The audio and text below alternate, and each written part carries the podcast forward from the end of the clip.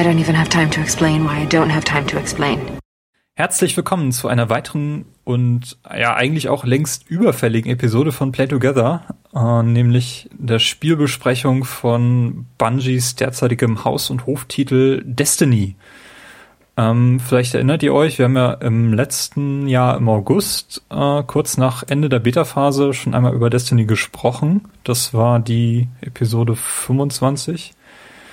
Und wir haben damals gerätselt, ähm, ja, was Destiny eigentlich sein möchte oder ob es Bungie damit gelingt, quasi auch für sich selbst so eine neue Ära post-Halo einzuläuten.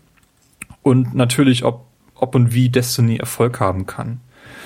Und ja, im Nachhinein, es hat Erfolg gehabt, es konnte. Es hat sich gezeigt, dass Destiny bereits am ersten Tag eine halbe Milliarde Dollar umgesetzt hat und damit den größten Launch eines Franchises überhaupt hingelegt hat. Ähm, ich glaube, in diesem Jahr ist äh, die dritte Erweiterung oder die erste richtige Erweiterung ähm, The Taken King erschienen. Die hat nochmal einen ähnlichen Rekord digital auf, äh, aufgestellt. Naja, wir wollen nun einfach mal zurückblicken auf das ja doch recht schwierige erste Jahr von Destiny, das jetzt bei Version 1.17 steht. Und ja, eben mit der dritten Erweiterung House of, nee Quatsch, Taken King äh, mhm. sehr viele Altlasten über Bord geworfen hat. Genau, ein gutes Jahr, gutes, guter Zeitpunkt also zum Destiny Jahr 2 Start, diesen Game Talk hier aufzuzeichnen. Und was wäre ein Destiny-Podcast ohne den Bungie-Jünger und unseren Lieblingseinländer Robert. Sei gegrüßt. Per Audacia ad Astra, hallo. wie, die, wie die in Destiny sagen. Sehr schön. Ja. Ja.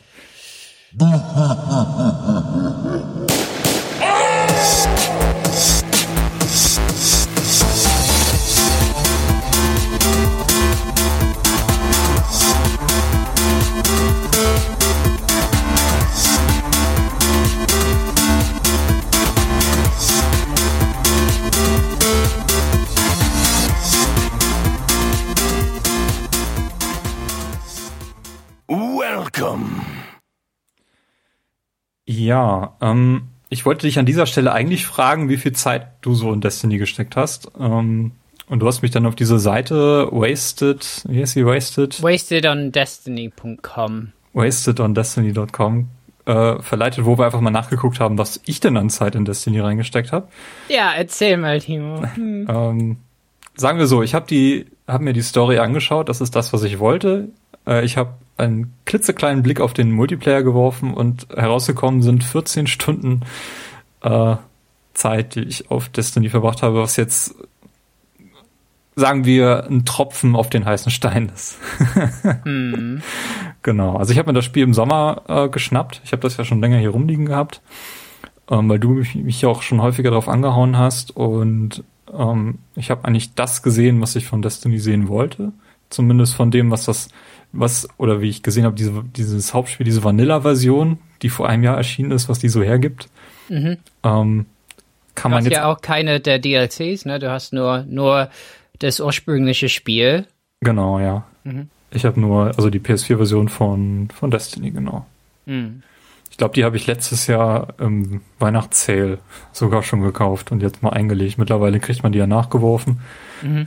Ähm, Wäre aber auch nicht die Version, die ich jetzt äh, weiterempfehlen würde. Seit, mhm. zumindest seit dem 15. September 2015. Ja. Ähm, ja, möchtest du erwähnen, wie viel Zeit du rein, oder möchtest du erwähnen, wo der Rekord also, liegt? Es hat ja Vor- und Nachteile. Ich meine, äh, eine, eine Seite zeigt das natürlich Glaubwürdigkeit, dass ich weiß ein bisschen, wovon ich rede. Mhm. Andererseits, wenn jemand, äh, der beruflich äh, mit mir zu tun hat oder so, das hört, äh, ist es ein bisschen schwierig.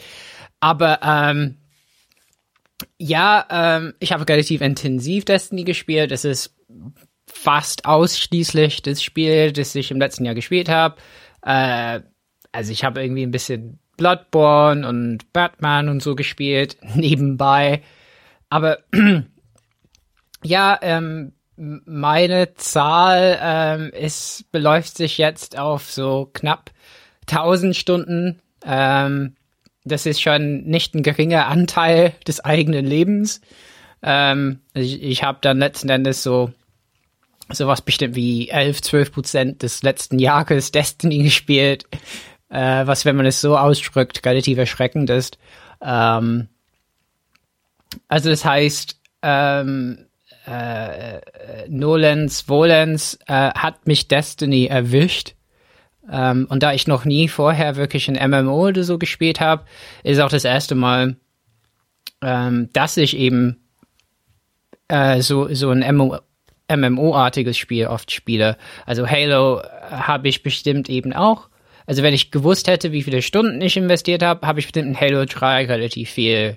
Also Reach eben nicht so, 4 vielleicht mehr, aber Halo 3 habe ich da relativ viel online gespielt, aber da konnte man eher nur so die Anzahl der Spiele sehen. Ja, also es ist viel. Ähm, Finde es ein bisschen zu viel dafür, dass ich eigentlich beschäftigt bin. Ähm, und ich habe auch äh, viele Auszeiten gehabt. Ne? Also ich habe auch äh, Wochen ausgesetzt, komplett. Also meine Konsole nie angemacht, weil einfach irgendein Termin anstand oder irgendwas Berufliches gemacht werden musste, was sehr zeitintensiv war. Und dann war keine Zeit für zwei Stunden abends oder drei Stunden. In zwei Stunden kriegt man ja gar nichts gemacht in dem Spiel. ähm, ja, ähm, also das heißt, und ähm, es klingt viel und es ist viel. Äh, in, in meinem Umfeld bin ich da mittelhoch. Es gibt ein paar Leute, die weiter sind als ich. Ähm, so Leute, die das professionell streamen, wie Stripper, Triple Rack oder so, die haben mehr zwischen, zwischen 1000 und 2000 Stunden irgendwo, 1500 oder 2000. Und im Moment führt jemand mit dem PSN-ID Police Mom auf diese Webseite und hat 4884 Stunden gespielt seit Release von Destiny. Was wir gerade eben hochgerechnet haben, sind seit Launch, was muss man sich immer wieder vor Augen führen, das Spiel ist gerade mal ein Jahr alt, äh, zwölf Stunden am Tag sind und du hast dann zu, dazu noch gesagt, das ist die Zeit, die man tatsächlich aktiv ist. Also ja, also hier, hier steht, uh, the time displayed does not include idle time spent in the tower reef or waiting in orbit.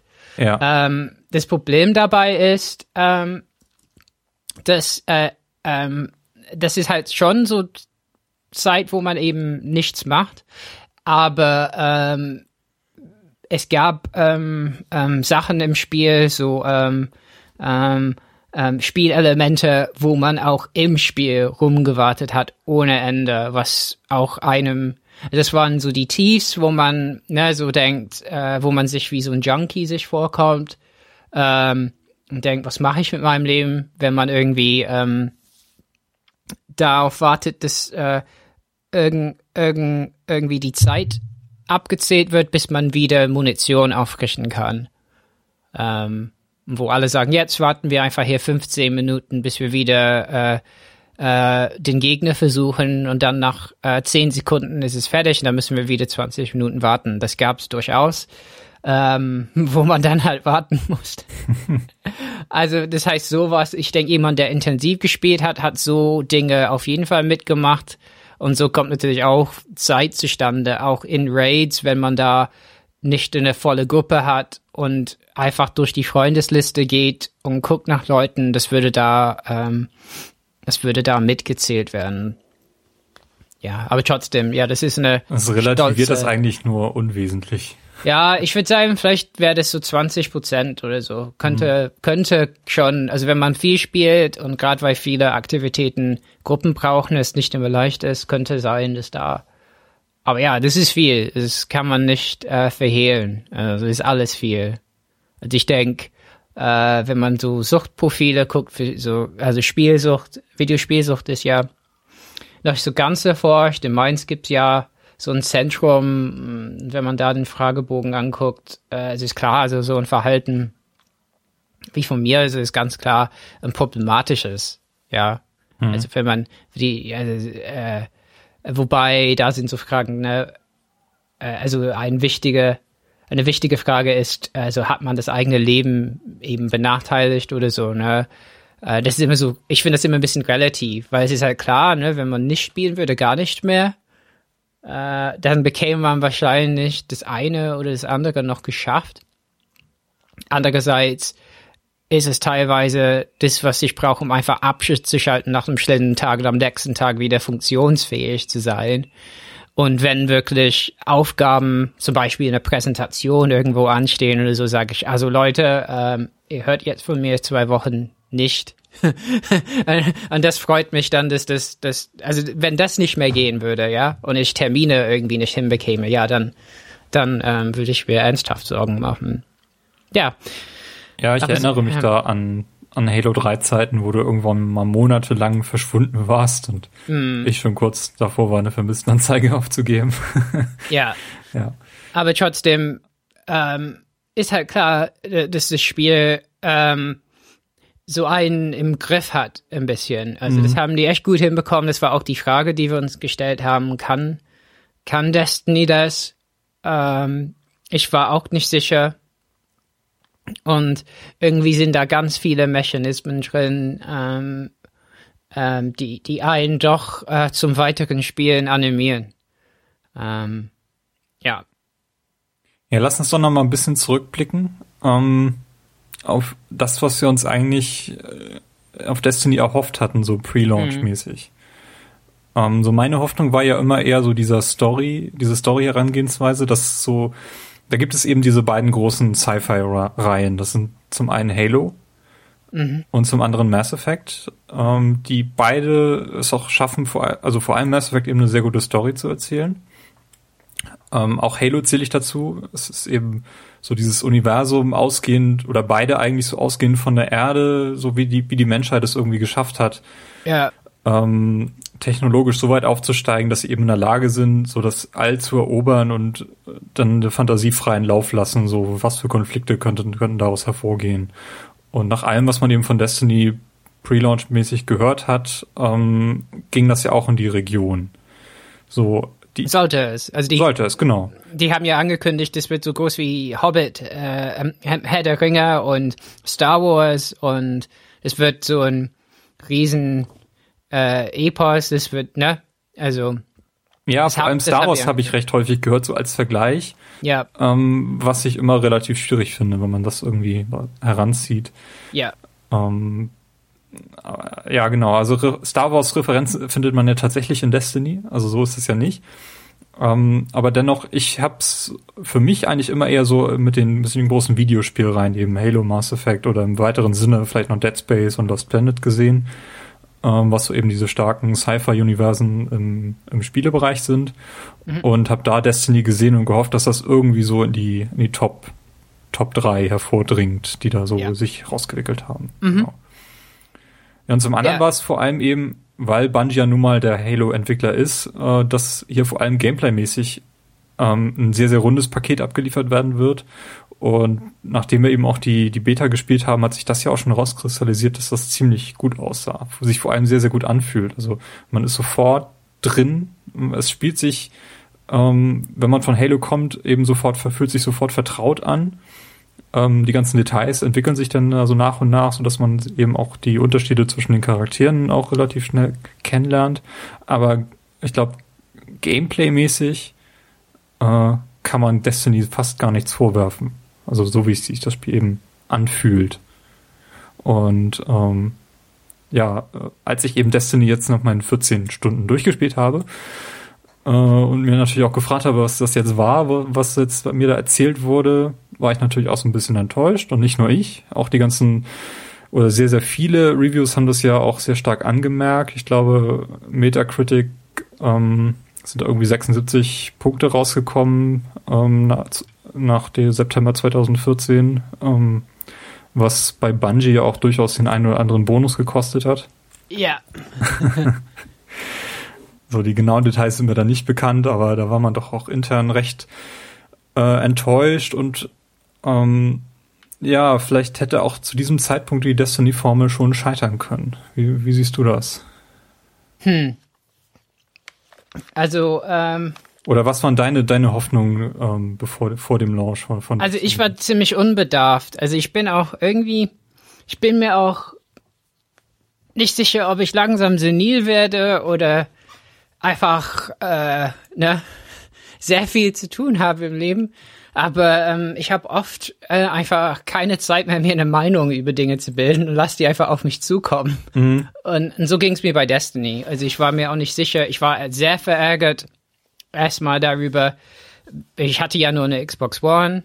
Und also ich glaube, es gab einen Tweet von mir, so, ja, äh, Springen wird ähm, PS4 Exclusive sein. und so ähm, habe ich an Bungie getweetet, sehr reich von mir. Ähm, und äh, das hat mich nur geärgert. Ich, ich habe eher auf Halo gewartet, Master Chief Collection, wisst was daraus geworden ist. Ähm, aber dann hat mich meine Frau mit einer PS4 überrascht und habe Beta gespielt, fand das ein bisschen, irgendwie hat sich das nicht so richtig gut angefühlt für mich. Ähm, und da war ich unsicher. Also ich hatte schon so, äh, also ich habe auch diese Versprechungen nicht so verfolgt im Vorfeld. Also ich habe die eher in Vorbereitung auf unsere Podcasts zugehört. Ne? Also da mhm. haben die ja gesagt, die Welt wäre riesig und man kann rumlaufen. Und ne, alles, was man sieht, da kann man hin. Also du siehst da einen Hügel irgendwie meilenweit entfernt, da kannst du ja hin und so. Ne? Und ähm, das kannte ich, die Trailer und die Demos. Und das habe ich erwartet und schon in der Beta habe ich irgendwie erkannt, also irgendwie, das ist es nicht. Da, also haben die, irgendwas ist da gekürzt, weil eben auf der Erde gab's nur, und, und dann am, am, letzten Wochenende konnte man zum Mond ähm, in diese Testphase. Und da habe ich auch schon gedacht, das ist alles, was auf der Erde ist. Und da haben viele Leute gemeint, nee, das kann ja nicht sein. Aber das ist es auch. Das ist alles, was im ursprünglichen Spiel auf der Erde stattfindet. Ähm, und das war enttäuschend. Ähm, und von daher, ich, ich habe vielleicht, meine Erwartung war etwas größer, als das Spiel letzten Endes ist. Ähm, aber ähm, das heißt nicht, dass es nicht was zu tun gab oder so im Spiel. Aber da, ich glaube, da trennen sich quasi so Hardcore-Destiny-Spieler und Leute, die weggegangen sind, gerade an der Stelle. Ähm, was es danach zu tun gab, nachdem die Story äh, vorbei ist und inwiefern man bereit war, das zu machen. Und das war alles komplett unklar. Und das äh, musste man erst, man musste erst hochleveln bis 20, das war damals äh, die Grenze, um herauszufinden, äh, wie das Spiel funktioniert, also wie das Endgame ist. Und von daher, das war äh, eigentlich eine super spannende Zeit. Also, dass man eben nicht wusste, wie das geht. Äh, von daher wussten viele eben nicht. Also auch die Reviews waren teilweise nur über diesen ersten Abschnitt des Spiels. Also Bungie hat ja auch darum gebeten, bitte nicht vor diesem Dienstag, wo äh, Vault of Glass, also ähm, äh, erschienen ist, bitte nicht ähm, äh, Reviews publizieren. Ne? Erstmal abwarten und das durchspielen, weil das ganz wichtige Inhalte sind. Und ähm, viele haben ihm nicht gewartet. Mhm. Und ähm, ich kann sie auch verstehen. Also ich finde sie auch ein bisschen un, äh, bisschen äh, äh, äh, äh, unklug von Bungie, äh, das so zu machen mit der Presse, zu sagen, ja, wartet bitte so viele Tage, weil Reviews halt am ehesten Publikum bekommen an den Veröffentlichungs Veröffentlichungstagen von Spielen. Danach geht es bergab ja, äh, mit den Klicks und so. Und von daher ähm, war das unrealistisch. Aber das heißt, äh, diese komische, sehr kurze Kampagne war Grundlage, also zum Beispiel von Polygon 6,5. Ja. Haben die ähm, das eigentlich mal korrigiert, oder? Ja, die also? haben in letzter Zeit ähm, das ursprüngliche Spiel leicht nach oben korrigiert auf mhm. 7 irgendwas, 7,5 glaube ich. Und Taken King hat jetzt ein, ein, eine neue, äh, äh, also komplett neue, neuen Text bekommen, komplett was anderes. Also es quasi als eigenständiges Spiel schon genau. angesehen wird. Also sie haben es bei, bei Drive Club auch gemacht. Mhm. Da haben sie das ursprüngliche Spiel auch relativ schlecht bewertet und ähm, dann nochmal, ich glaube Mitte des Jahres jetzt nochmal einen Blick zurückgeworfen und die Wertung auch tatsächlich angepasst, weil Drive Club ist ja auch so ein Beispiel von einem Spiel, was sehr, sehr mäßig vom Umfang her und wie es in der ursprünglichen Version eben war, gestartet mhm. ist und dann nach und nach wirklich gewachsen ist, auch mit kostenlosen Inhalten ausgestattet wurde. Es gab ja auch diese ganzen Probleme mit dem Online-Modus. Mhm. Ähm, und da ist jetzt auch ein ganz anderes Spiel, wenn man sich das heute kauft, verglichen mit der ursprünglichen Version. Ja, ich meine, sozusagen bei mir, ich habe das Destiny-Boot vollkommen verpasst. Also ich habe da auch nicht mitbekommen, was für eine Community, also es gibt irgendwie, ich habe das Gefühl, dass es eine riesige Community um, um dieses komische Spiel gibt. Also es gibt so Leute wie Datto, das Destiny, der ja streamt und ein, YouTuber ist, ähm, der schon damals begonnen hatte über so, da, da gab so Schnipsel aus der Geschichte, die in irgendeinem Trailer halt irgendwie mh, mm, angedeutet worden, hat schon da Mutmaßungen angestellt über das Spiel.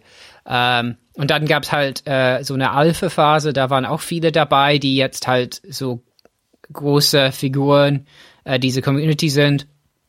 Und das habe ich alles nicht mitbekommen. Aber es gab Leute, ich meine, hey, wenn ich es klug gemacht hätte, ja, dann wäre ich jetzt Streamer und, ähm, und hätte hätt die, äh, die Arbeit an der Uni geschmissen und äh, müsste jeden Tag halt beruflich Destiny spielen und so. Und in äh, Energy Drinks äh, vorlaufen, da kann genau, trinken. Genau, hey, das, das schaffe ich, das schaffe ich. Und abends wechsle, wechsle ich zum Bier mit Energy Drinks drin, mache ich gerne. Ähm, aber ja, das, äh, das habe ich alles nicht mitbekommen.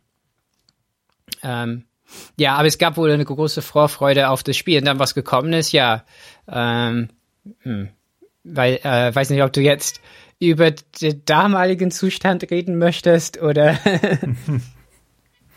naja, gut, ähm, aus der Perspektive, das Problem ist ja, ich habe ja diese Anfangsphase gar nicht mitgemacht. Ich habe, wie ja. gesagt, jetzt im Sommer das erste Mal wirklich Destiny gespielt. Und die Beta-Erfahrung habe ich, wie gesagt, dann im letzten Podcast im letzten Jahr eben schon, schon soweit verarbeitet wo mhm. mir auch vieles noch gar nicht so klar geworden ist, was auch so ein bisschen das Problem von Destiny ist, dass vieles sehr, sehr schlecht auch erzählt wird. Hm. Ähm, ich sag also einfach nur diese Grimoire-Karten, die man irgendwie sich dann auf einem Second Screen anschauen muss, weil die im Spiel ja. selber gar nicht zugänglich sind, ja. was für mich einfach nur ganz, ganz mies ist. Mhm. Also das ist, sowas verstehe ich einfach vorne und hinten nicht. Ja. Ähm, ich glaube, das Problem haben sie auch mittlerweile gelöst, zumindest in Taken King äh, ist diese Problematik nicht mehr so krass, oder? Also, äh, die versuchen irgendwie äh, äh, Erzählungen anzuschreiben äh, durch Worte, ja. ähm, aber die haben immer noch das Problem, also zum Beispiel ähm, der große Gegner der, äh, des neuesten DLCs ist, ist äh, also du erfährst darüber, was der eigentlich gegen dich hat, über diese Grimoire-Karten. Okay, schade. Ja. Mhm. Also irgendwie, du weißt, er ist böse auf dich, so, äh, weil du seinen Sohn getötet hast, irgendwie. Oder äh, eigentlich hat Oryx gar kein Geschlecht, also ist Andrew Goon eigentlich, glaube ich. Aber, also Quota hat man halt getötet im, im zweiten Raid und da ist er böse, das weiß man, so. Aber die, die Hintergründe, dass es eigentlich ein ähm, unsterbliches Wesen ist, ähm, das irgendwie ein Deal mit der Dunkelheit abgeschlossen hat, dass ähm, es halt wüten muss durch das Universum, bis es getötet wird, das kriegst du erst in so Grimoire-Karten nachgeliefert. Mhm. Ähm, und und, und äh, ja, so Details sind immer noch leicht versteckt. Aber da kommt halt diese Community. Also es gibt zum Beispiel Guardian Radio, so ein Podcast, wo die halt die Grimoire-Karten äh, dramatisch lesen äh, und, und die nehmen dann die interessantesten. Ja, und da merkt man halt, wie cool teilweise die Geschichte dahinter ist. Ähm, ja, und am Anfang war das halt noch ein bisschen gesteigert. Ich meine, äh, möchtest, soll ich versuchen, einfach kurz die äh, Geschichte nachzuerzählen oder worum Ja, können wir an dieser Stelle eigentlich gerne machen.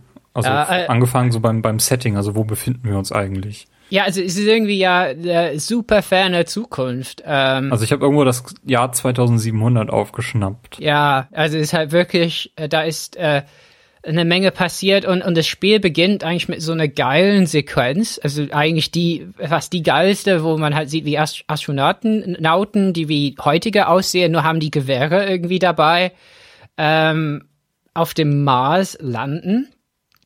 Und dann gehen die so irgendwie so einen Hügel hoch oder im Berg und da ist halt so diese ähm, silberne Sphäre, die schwebt.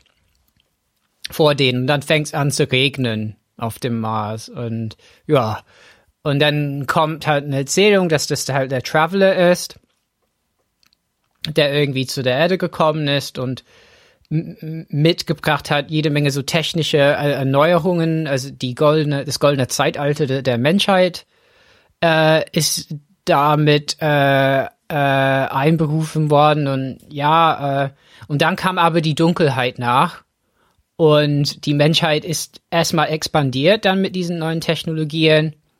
Es, es sind ja auch zwei letzten Endes neue ähm, äh, Lebewesen entstanden. Einmal die äh, Woken, also die, äh, ich glaube, die heißen die Erwachen. Wie heißen die auf Deutsch? Die äh, Erwachten oder die? Ich äh, äh, weiß nicht mehr. Hm, kann ich dir gerade auch nicht sagen. Aber, äh, die Aber es gibt halt, eine von diesen, von diesen drei Klassen. Also die sind halt blau und leuchtend. So ein bisschen, ihre Haut ist ein bisschen so äh, leuchtend und die haben so, so, so blau und lilane Haare und die sind irgendwie am Rande des Sonnensystems entstanden, als die Dunkelheit kam. Und es gibt die Exos, das sind so irgendwie so KIs in äh, menschlicher Form, die die Menschen wohl irgendwo da draußen ähm, gebaut haben. Aber die haben es auch vergessen. Die wissen gar nicht mehr, wie die entstanden sind. Und das ist auch eine große Frage für sie. Und irgendwie sind aber alle diese, diese äh, äh, äh, ja, Menschen und, und so, die sind alle zurückgedrängt von der Dunkelheit auf die Erde. Uh, der Traveler, uh, dem geht's irgendwie nicht gut, man weiß es nicht. Er hat nichts mehr gesagt und äh, schützt nur noch so ein, so eine Stadt noch auf der Erde, die letzte Stadt, die letzte sichere Stadt auf der Erde, wo es halt den Turm gibt ähm, und irgendwie, als der Traveler erstummt ist, hat er so Geister rausgeschickt, so, so mini, so schwebende, so Computerdinger. Und die gehen irgendwie durch die Erde oder was und die gucken nach Guardians, also Wächter, die, die dann zum Leben wieder erwachen. Das heißt, die waren mal gestorben und bringen die zurück. Und so beginnt das Spiel eben, dass man selbst äh, gefunden wird von so einem äh, Geist. Von, von Peter Dinklage. Von damals von Peter Dinklage, von Dinkelbot. Und äh, ja, zum Leben äh, wieder erweckt und gesagt bekommt, ja, es ist eine Menge passiert. Äh, du sollst mir aber jetzt folgen, weil hier ist es gerade nicht so sicher. Ähm, und das heißt, man ist eigentlich irgendwie so eine Art Zombie und das ist auch nie geklärt, äh, so genau. Aber irgendwie wird immer angedeutet, dass der Geist für einen bestimmt war. Also dass äh, es irgendwie eine Verbindung zwischen Geist und Guardian gibt, also mhm. zwischen Geist und Wächter, was vielleicht irgendwann eine Rolle spielen wird. Ähm, und irgendwie hat man Licht in sich als Guardian und danach sucht auch der Geist. Und solange man Licht hat, kann man immer wieder zum Leben erwacht werden, wenn man halt irgendwie so, äh, also so erweckt werden, wenn man irgendwie stirbt oder so, ne? Also da, so ist halt in der Geschichte schon halt das, das, öf äh, das äh, oft das Sterben eingebaut. ähm, genau, ja. dieses Licht ist auch so eine Technologie, die, die eben durch diesen Traveler äh, an die Menschheit ja, Also irgendwie wurde. Traveler und Licht sind irgendwie miteinander verbunden. Also mhm. der Traveler hat Licht mitgebracht und die Dunkelheit ähm, versucht halt das Licht äh, ja zu erlöschen. Ja, also also zu erlöschen so, ne, so zu erlöschen. Also es ist irgendwie so, also irgendwie ist nicht klar, ne, wie das so funktioniert. Das ist immer so ein bisschen an, angedeutet und der Traveler wird ja auch beobachtet von ähm, von den Guardians im Turm aber macht halt nichts, gibt keinen Mucks mehr von sich und so.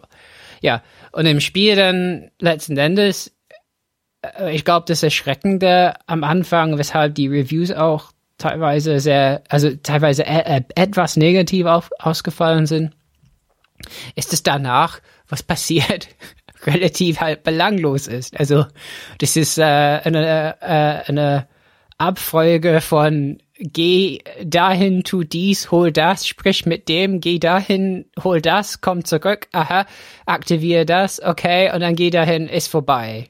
So. Also irgendwie, dann holt man ein Schiff erstmal, ähm, dann braucht dein Schiff irgendwie äh, so äh, einen besseren Antrieb, dann gehst du zurück zur Erde und dann und dann irgendwann ist halt diese Mission, wo so eine Hexe, so ein äh, so, oder ein Hexer, ich weiß nicht, wie es auf Deutsch, also so ein Wizard, die sind alle weiblich Wizards, von also man trifft auf eine neue äh, außerirdische Rasse, The Hive. Also zuerst gibt's The Fallen. Äh, die laufen sogar um diesen, die sehen ein bisschen aus wie wie Covenant äh, in Halo. Ja, also es ist halt irgendwie so, du musst jetzt quasi von, von Planet zu Planet gehen, weil du, weil du als Guardian eben nachschaust, was auf, eigentlich in den Kolonien passiert ist. Genau. Also auf der Erde, wenn du halt auf dem Wizard triffst, heißt es, und das war diese Zeile, that wizard came from the moon, wo alle so waren.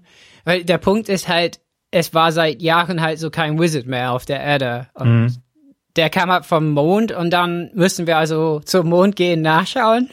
Und dann geht man dahin und da sind halt eine Gruppe Wächter verloren gegangen und man geht dahin, guckt nach Sporen von denen so und dann äh, äh, bringt, äh, äh, äh also es gibt halt diese Stelle, wo Dinklage äh, mit einer gewissen äh, Betonung sagt, you've broken the hive. Und dann hat man halt, äh, man hat äh, irgendwie an der Tür angeklopft und dann kommen die halt auf einmal. Seit Jahren hat man die nicht so gesehen und die kommen in so eine Flutwelle aus der Tür heraus. Ja, und dann kämpft man sich dadurch, trifft aber auf so eine fremde äh, Exo, so ähm, die irgendwie meint, du musst zum äh, Nee, nicht mal. Also dann muss man zu äh, Venus, glaube ich. Also zu Venus, mhm. ja. Da geht man zu Venus und äh, äh, letzten Endes führt es einen zum Reef, was so am Rande des Sonnensystems sein soll, wo die Awoken sind mit ihrer Königin. Die sagen einem, man muss irgendwie so ein Auge von so einem Gate Lord holen, dann macht man das.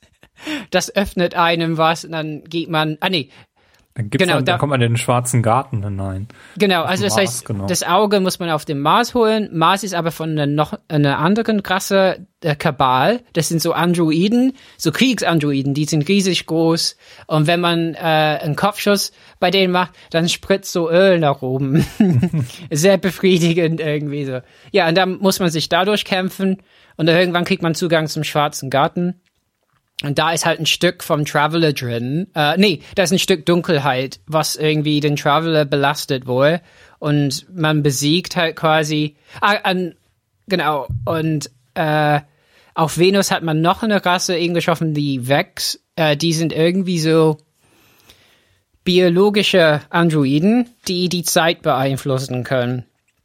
Die sind irgendwie im schwarzen Garten und äh, beten äh, dieses Stück Dunkelheit an. Und man zerstört quasi deren Gott damit. Ähm, dieses Stück Dunkelheit löst sich auf und das heißt, äh, dem Traveler wird es bestimmt bald wieder besser gehen, du hast es geschafft. Und dann gibt es eine, eine Rede äh, im Turm vom äh, Sprecher der Wächter, sagt, irgendwie äh, haben wir toll geschafft. Und diese Fremde sagt, es kommt noch einiges Schlimmes auf uns zu, da draußen gibt's noch viel schlimmere Dinge, das weißt du aber schon, und gibt dir eine Waffe, äh, The Stranger's Rifle, also äh, das Fremdengewehr oder so, weiß nicht, wie es heißt. Und, ähm, und dann äh, ist eigentlich so die Kampagne vorbei. Ja, und so wird man eben auch zurückgelassen. Ich meine, gut, dass da noch mehr draußen ist, das hat man wahrscheinlich zu diesem Zeitpunkt ohnehin schon, schon festgestellt, weil man eben ähm, auch recht nonlinear auf den einzelnen Planeten auch schon durchaus andere, andere Abenteuer erleben kann. Ähm, wo wir ja gleich noch drauf kommen werden, diese Strikes und Raids und den ganzen Kram. Mhm. Oder eben einfach nur auf Patrouille gehen und irgendwelche irgendwas einsammeln soll. Mhm. Äh, was mich auch teilweise sehr überfordert hat mit dem, was man da alles in diesem Spiel sammeln kann. Ähm, mhm. Äh, ja, genau. Es ist, glaube ich, also man merkt zu diesem Zeitpunkt schon, dass, dass das nicht so die Intention gewesen sein kann, dass diese Story so präsentiert wird, wie man sie jetzt erlebt hat. Hm. Ähm, also es, es gibt auf jeden Fall so Momente, wo man gedacht hat, jetzt kommt auf jeden Fall so eine Cutscene oder so, es kam nichts. Mhm, genau. Ähm, ja, und man hat auch das Gefühl, zum Beispiel der schwarze Garten, der sieht teilweise aus, als müsste das auf Venus sein. Also das sieht von den Farben her nicht nach Mars aus. zum Beispiel erstmal. Und ähm, es, es ist auch komisch, dass die Vex da ist, so, weil eigentlich Kabal auf Mars ist. Es gibt so Dinge, also ich ich habe das Spiel halt internalisiert. Ne? Ich habe, also wenn man eben einen gewissen Prozentanteil eines Jahres damit verbringt, dann wird's halt zur zweiten Natur. Ähm, ne? Ähm, aber äh, äh, damals weiß ich, ich war da so, äh, gegen wen kämpfen wir? Wie heißen die nochmal? Ich meine, letzten Endes ist halt äh, ja die, äh, die man, äh, äh, den man in den Kopf so schießt und die in den Bauch. Das war so die Unterscheidung erstmal und so. Aber verwirrend war es allemal. Ähm, zumal viele ähm, Schnipsel der Geschichte von deinem Geist erzählt werden, während du irgendwo hinläufst. Der auch so. teil, teilweise ziemlich bescheuerte Sachen sagt. ja, also da gibt's schon so, ich spüre die Macht des Schwertes, äh, die Macht ist aber dunkel, sei vorsichtig. Und so, ach ja, okay. Äh, äh, und es gibt so ein paar Momente, die ganz nett sind. Also mit der Exo gibt es so nette Momente, wo es halt so Little Light oder so heißt, also so, so kleines Licht, also der Geist und der Geist mag das nicht und hö, hö, hö und so. Und ich denke, aha, das Spiel hatte mal vielleicht Herz. Ähm, ja, aber sonst bleibt's relativ trocken und es gibt auch wenig Interaktion mit den Wächtern im Turm. So dass man schon das Gefühl hat, man ist ein bisschen alleine in diese Geschichte. Ähm, genau. Ähm, ja, wobei der Missionsaufbau, so ein typischer Missionsaufbau ist ja, dass du quasi auf, auf die Oberfläche von, von irgendeinem Planeten eben herabgelassen wirst und halt irgendwo auf dieser Oberfläche startest. Das ist natürlich auch irgendwie so ein eingeschränktes Areal, aber du musst dann eben erstmal irgendwo hin. Ja. Ähm, und das ist, also wenn man irgendwie drei, vier, fünf Missionen eben auf Venus macht, dann muss man drei, vier, fünf Mal eben immer das gleiche Areal durchqueren, bis man dann dort ist, äh, wo die eigentliche Mission beginnt, wo man dann quasi in diese in diesen geschlossenen Bereich dann geht. Denn so, so quasi, wenn man eben einfach nur patrouilliert auf der auf der Venus oder auf irgendeinem anderen Planeten, äh, trifft man auch ständig irgendwie andere Wächter, die gerade irgendeiner anderen Aktivität nachgehen. Das sind nicht viele. Ich glaube, ich habe da irgendwann nur so zwei, drei gesehen, wenn überhaupt. Ich glaube, da gibt es auch irgendwie so ein Limit. Mhm.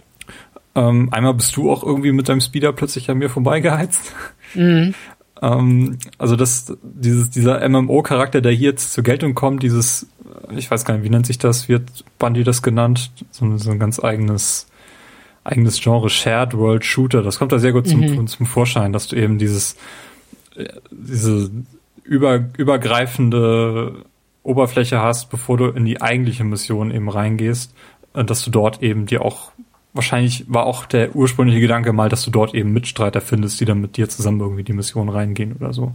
Mhm. Habe ich jedenfalls so den Eindruck gehabt, als ich das gespielt war, habe. Und dann kannst mhm. du eben in, auf dein Speederbike, ähm, wo ich auch schon die erste Star Wars Referenz sehe, äh, irgendwie an deinen Ort heizen und da dann quasi in diesen geschlossenen Bereich gehen, wo du dann nur noch mit deinem Trupp eben reingehen ja. kannst. Also da triffst du dann nicht mehr auf irgendwelche anderen Leute. Ja, das ist halt alles hinter der Bühne, also hinter den äh, äh, Kulissen, meine ich, sind ja äh, ganz viele Instanzen, die du nicht mitbekommst. Also das kriegst du mit, wenn du eben mit Leuten spielst, die nicht in, in deiner Truppe sind, so, weil du einen Bereich durch, durchquerst auf einmal sind die Leute nicht mehr mit dir dabei, weil die in eine andere Instanz geladen, einge, äh, also geladen sind. Ne? Mhm, genau.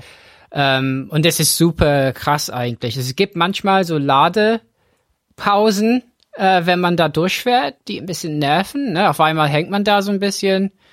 Ähm, aber äh, ja, das ist ähm, das ist schon bestimmt beeindruckend technisch. Also ne? Also wie das funktioniert und dass es eben äh, also aussieht, als wären die Leute ähm, ohne Verzögerung mit dir dabei in dieser Welt, ja.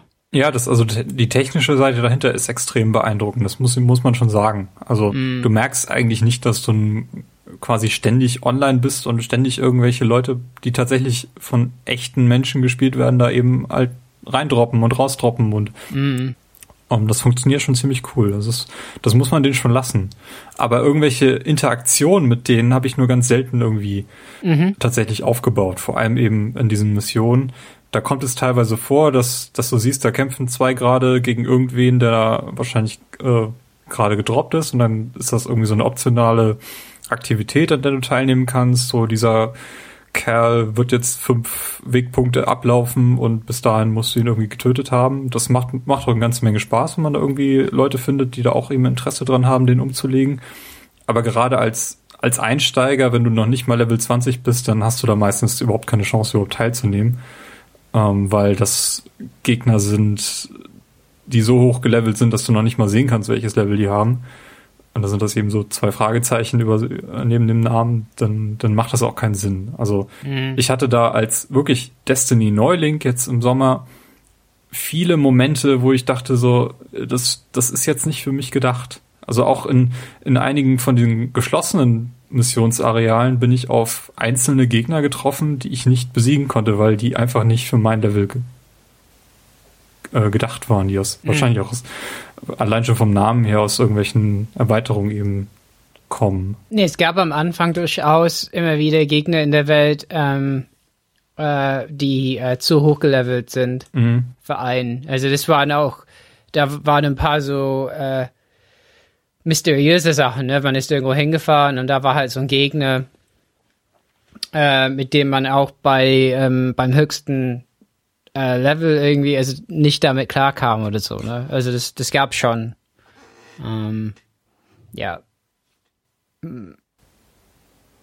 Aber auf der anderen Seite kannst du eben durch diese kleinen Fensterblicke, die du da bekommst, also du weißt, du kannst sie noch nicht besiegen, aber du weißt, dass es eben die Möglichkeit gibt, dass die irgendwie droppen und irgendwann mal wirst du sicherlich ein Interesse daran haben, die auch umzulegen und irgendwelche besonderen Gegenstände zu erhalten. Ähm, das, das ist schon, schon mal ganz nett, zumindest wenn man andere Leute gegen die kämpfen sieht und auch mal so, so einen Blick bekommt, was die eigentlich so an, an Waffen mit sich führen. Ja. Ja, das ja, stimmt schon. Fall. Ja. ja. Ja. Ja, und das ist halt so die Kampagne an sich und da kam, könnte man aufhören, wenn man wollte. Und man hätte halt dann eine ziemlich kurze Spielzeit eigentlich gehabt. Äh, also ich glaube, es ist schon zu schaffen in acht Stunden bestimmt im Schnitt. Später, wenn man weiß, was man tut und ähm, andere Charaktere hochlevelt und so, kommt man recht schnell dadurch. Ähm, ja, und danach, äh, am Anfang war die, also dann wird man irgendwann Level 20 und dann hieß es, äh, da muss man Licht bekommen. Und das ging damals nur über Rüstung. Und Rüstungsstücke hatten einen Lichtwert noch, was man vorher nicht hatte. Und äh, dann musste man halt Licht bekommen und dann bekam man die Levels 20 bis 30. Und äh, Genau, das geht auch relativ schnell. Also ich habe ja noch den, mit meinen 14 Stunden habe ich es geschafft, bis Level 25 zu kommen.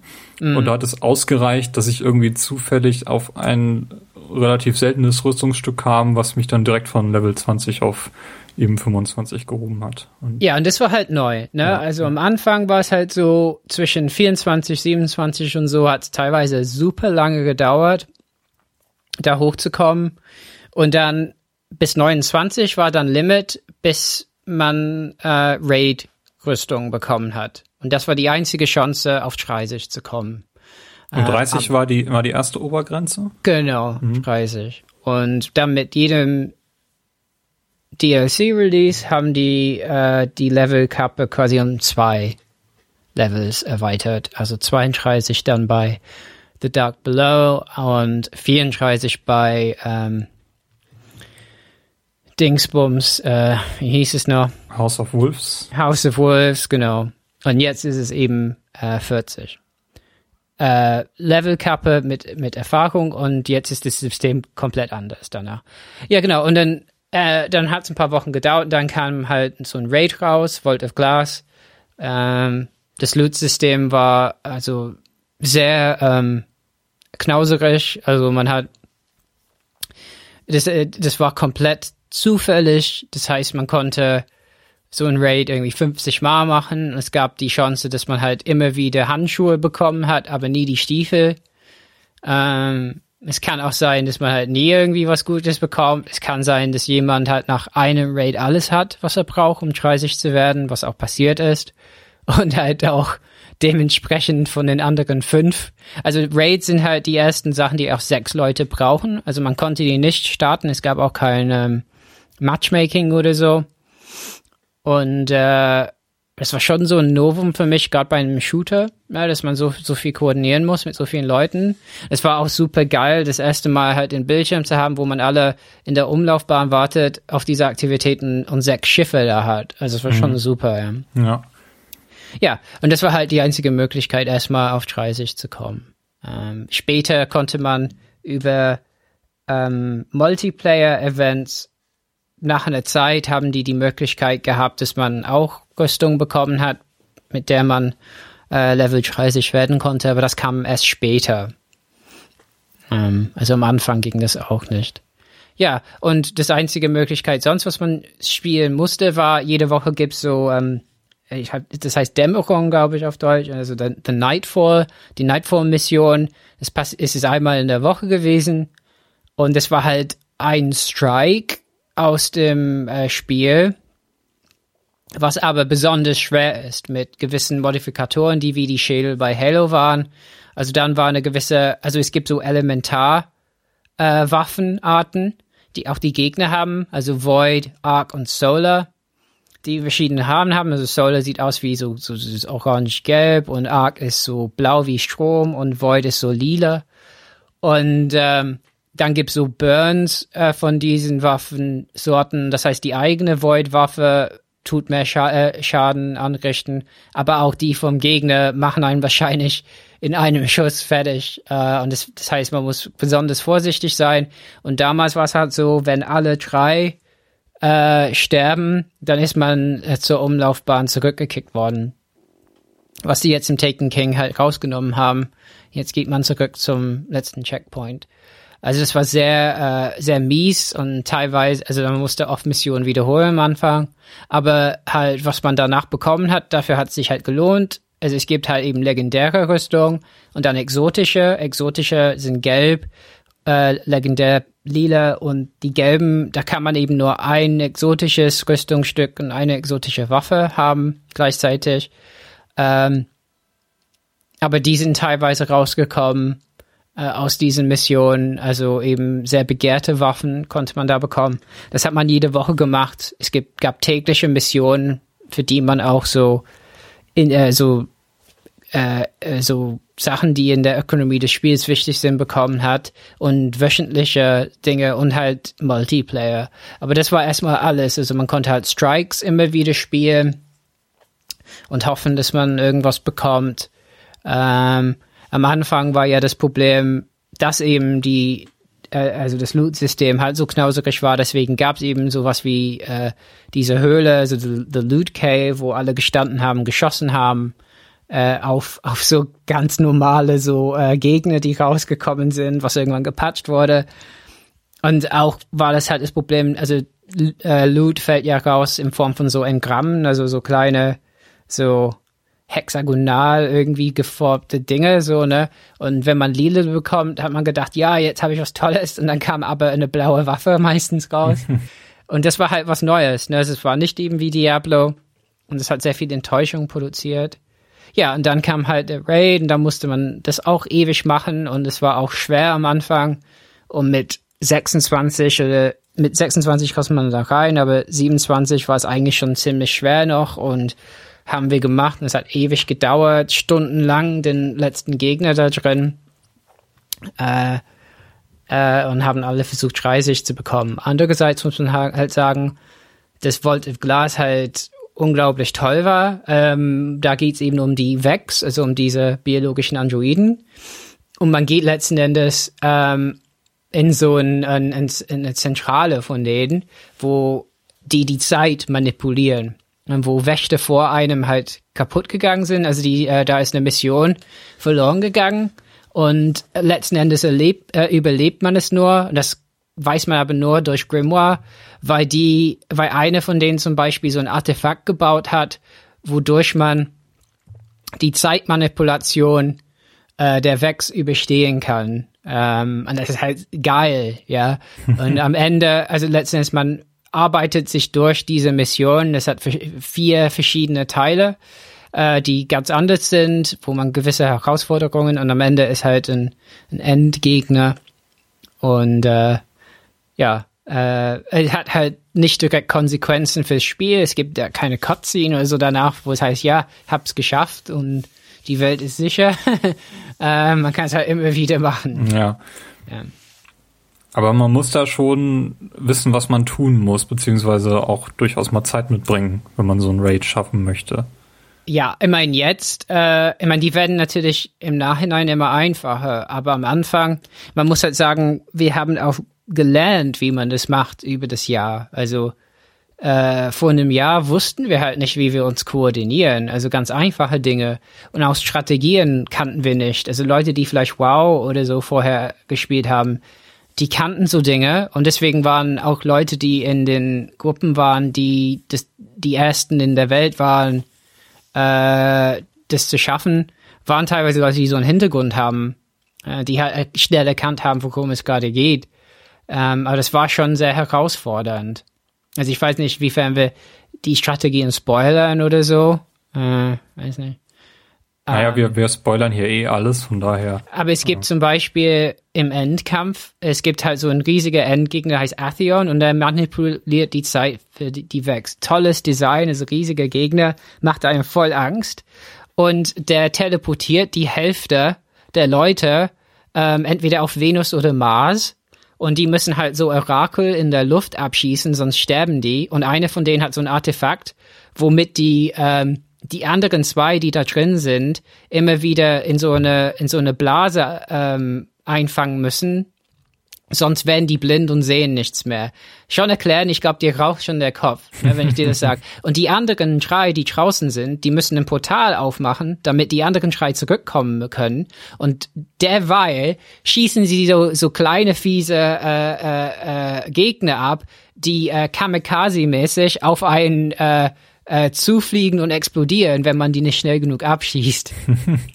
ja, und wenn die anderen zurückkommen, hat man dann so ein äh, äh, so, äh, dann hat man so ein, äh, dann macht man mehr Schaden beim Endgegner, erst dann so irgendwie das Zehnfache. Und dann muss man sich irgendwie alle zusammen sammeln und auf den schießen. Und dann geht's wieder los.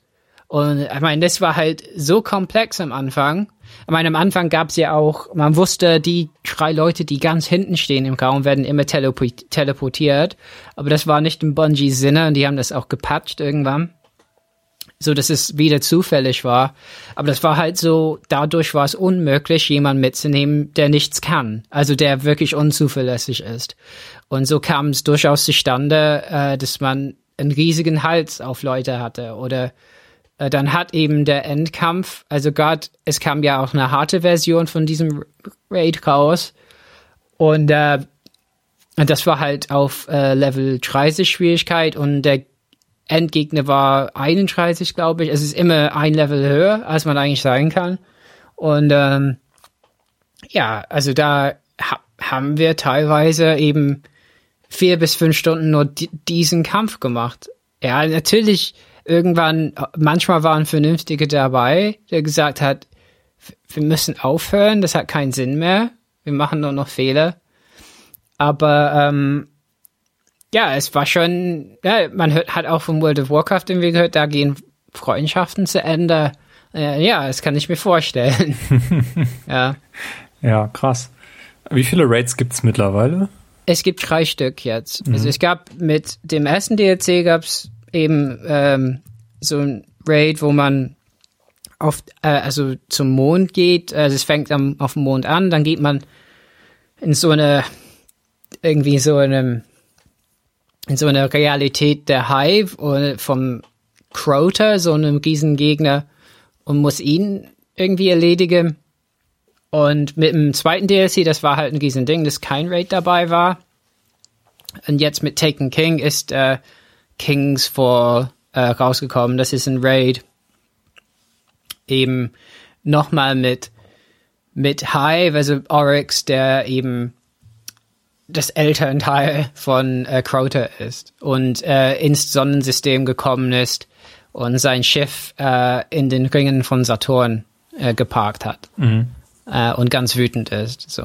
Und äh, ich meine, die, das ist ja alles interessant. Also Hive, Vex und so, die manipulieren Realität alle. Also die Vex halt mit Zeit, Hive irgendwie äh, sind irgendwie unsterblich, aber die versetzen ihre Macht immer in Schwerte und so Dinge und so tötet man eben Crota mit seinem eigenen Schwert im Raid, ähm, was äh, auch eine relativ komplexe Mechanik ist, die man wieder in der Gruppe koordinieren muss.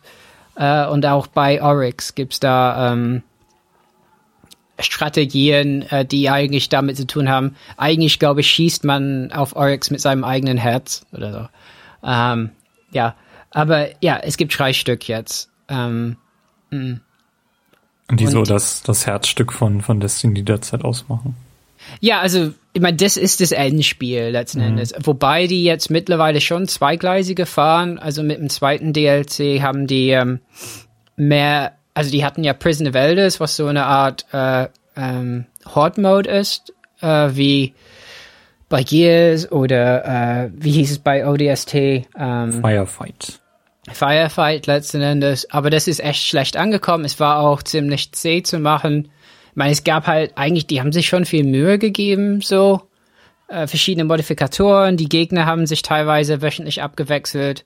Aber das Schwerste bei Level 35 war gegen so einen Go Gegner Skolas. Und da habe ich, äh, Skolas, da habe ich, glaube ich, unglaublich viel. Das war eben dieser Kampf, der war unglaublich schwer halt. Und dann hat man irgendwie rausbekommen, mit dem besten Raketenwerfer, den Yellowhorn, konnte man, ähm, wenn alle drei äh, das haben, konnte man dann halt ganz schnell irgendwie äh, abschießen so. Aber man musste, der, man musste es schaffen, dass er nicht auf einen zugrast in der Zeit. Und das war immer ein bisschen zufällig. Und äh, man musste, man, es gibt in Destiny halt dieses System, dass man Munition auffrischen kann, aber das dann ist, kann man es irgendwie 20 Minuten lang oder 15 nicht mehr machen. so. Und dann war es halt so, wir sind da reingelaufen, haben versagt und mussten dann ewig warten, bis wir es wieder machen konnten. Und eigentlich war das nicht so die Strategie, die Bungie wahrscheinlich geplant hat. Nur das, das echt zu machen, da, es war so kompliziert, da hatte keiner Lust. Und das war echt ein bisschen ätzend. Und letzten Endes war Prison nicht so spannend. Und dann gab es halt Multiplayer noch, Trials of Osiris, was halt sehr kompetitiv ist, wo es eben darum geht, zu versuchen, neunmal zu gewinnen äh, in drei versus drei Spielen.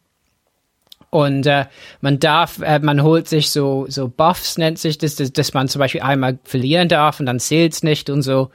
Ja, und das war, äh, da konnte man auch so exklusive Waffen bekommen. Und wenn man es geschafft hat, neunmal nicht zu verlieren, äh, kam man, ähm, wurde man zum Leuchtturm eingeladen. Das war so ein exklusiver Bereich.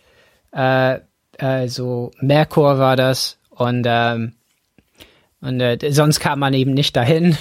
und ähm, ja, aber das war natürlich, äh, also kann man sich vorstellen, da geht's um was und da spielen die Leute auch einfach extrem kompetitiv. Es gab auch viele, die äh, geschummelt haben, also Lag-Switching und so war wieder echt ein großes Thema. Ich wurde einmal äh, gededost äh, in so einem Spiel, dass wir alle vom PSN gekickt wurden. Okay. Äh, ähm, also es war unglaublich krass einfach, äh, teilweise mit welchen Mitteln Leute bei äh, Trials eben äh, äh, versuchen zu gewinnen. Ja, und das wollen die auch wieder zurückbringen, weil die halt erkennen, es gibt Leute, die zum Beispiel nicht Raids machen wollen, also keine Raids machen wollen, ja, und mhm. lieber nur PvP spielen. Ich glaube, das versuchen die jetzt so ein bisschen zweigleisig zu machen. Ähm, ja, wir haben jetzt eine ganze Menge Fässer aufgemacht. Ähm, mhm. Können ja einmal sonst kurz nochmal die Missionen so abhandeln, die es so gibt. Also jetzt nicht jede einzelne Mission, sondern eher die mhm. Missionstypen. Also wie die Kampagne, die sich halt auf mehrere ähm, Einzelmissionen aufgliedert. Die haben wir jetzt ja soweit besprochen. Ähm, die Raids hast du erwähnt. Dann gibt's die Strikes. Ka kann mhm. man sagen, das ist so eine abgeschwächte Version vom Raid, also wo man eben relativ schnell mal mhm. reingehen kann, äh, Boss killen und wieder rausgeht. Vielleicht irgendwie was aufsammelt, was nicht, nicht ganz so viel wert ist wie das, was man vielleicht aus einem Raid rausholen kann. Ja, ich meine, das ist so eine Art Mini-Raid vielleicht, aber halt ist strategisch gar nicht so ähm, schwierig. Äh, und die Idee war, dass man, ich meine, jetzt, also mit Taken King haben die vieles geändert. Und jetzt gibt's halt zum Beispiel auch so eine Währung, also gibt so diese Münzen-Dinge, also Three of Coins nennt sich das, die benutzt man und dann erhöht man die Chance, dass man gute Sachen bekommt am Ende. Und so sind Strikes wieder interessant. Und ja, das sind so ähm, aufgestockte Missionen, die irgendwie einen, einen Gegner am Ende haben, äh, was relativ schwierig sein kann, je nachdem, wie gelevelt man ist und so. Und äh, äh, am Ende ist die Idee, dass man auch äh, gute Rüstung bekommen kann, wobei das meistens nicht in das kommt, was man von den Raids bekommen könnte. Genau. Ähm. Und sie, also Strikes habe ich auch häufiger an den wöchentlichen Aufgaben gesehen, dass man da mhm. irgendwie Strike auf der Venus habe ich glaube ich meistens Genau, gemacht. es gibt immer wöchentliche Strikes und tägliche und, und Nightfall halt mhm. eben, ne? Und äh, die sind dann etwas schwieriger meistens. Wobei ähm, Nightfall zum Beispiel jetzt mit Taken King ist das Problem, dass irgendwie irgendwas kaputt war und das, was man, was man bekommen hat, war echt ein Witz. Und da haben sich alle beschwert und jetzt hat Bungie irgendwie was nachkorrigiert. Also wer weiß, vielleicht hat jemand eine Null zu viel da reingemacht in den Algorithmus oder so. man weiß es nicht. Aber, ähm, aber letzten Endes es, es, es hat sich halt, man merkt halt, das Spiel ist im Fluss gewesen. Also früher waren Strikes halt sehr so, da hat man echt gesagt, also äh, Bungie erwartet echt, mutet den Spielen viel zu viel zu, weil es einfach langweilig ist, die immer wieder zu machen. Ähm, und man hat auch nicht so viel davon bekommen, das war damals so. Jetzt sind Strikes eine, äh, fast die beste Möglichkeit, äh, an gute Rüstung zu kommen. Ähm, also so, so im Fluss ist das Spiel teilweise. Ähm, und das ist immer mit drei Leuten äh, und das hat auch Matchmaking. Also Nightfall hatte früher kein Matchmaking. Ich weiß nicht, ob es jetzt hat. Die wöchentliche hat Matchmaking jetzt. Das war am Anfang auch nicht so. Das heißt, man musste immer drei Leute finden. Ähm, also zwei andere, ne? Also man musste immer zu dritt sein für die Dinge. Das hat sich auch geändert, ja. Ähm, ja, und mit jedem DLC muss man auch sagen, kommen eben zwei oder so Strikes hinzu. PS4 bekommt immer irgendwas Exklusives, was meistens auch nicht so schön ist, also nicht so gut zu spielen. Also, also da verliert man nicht viel.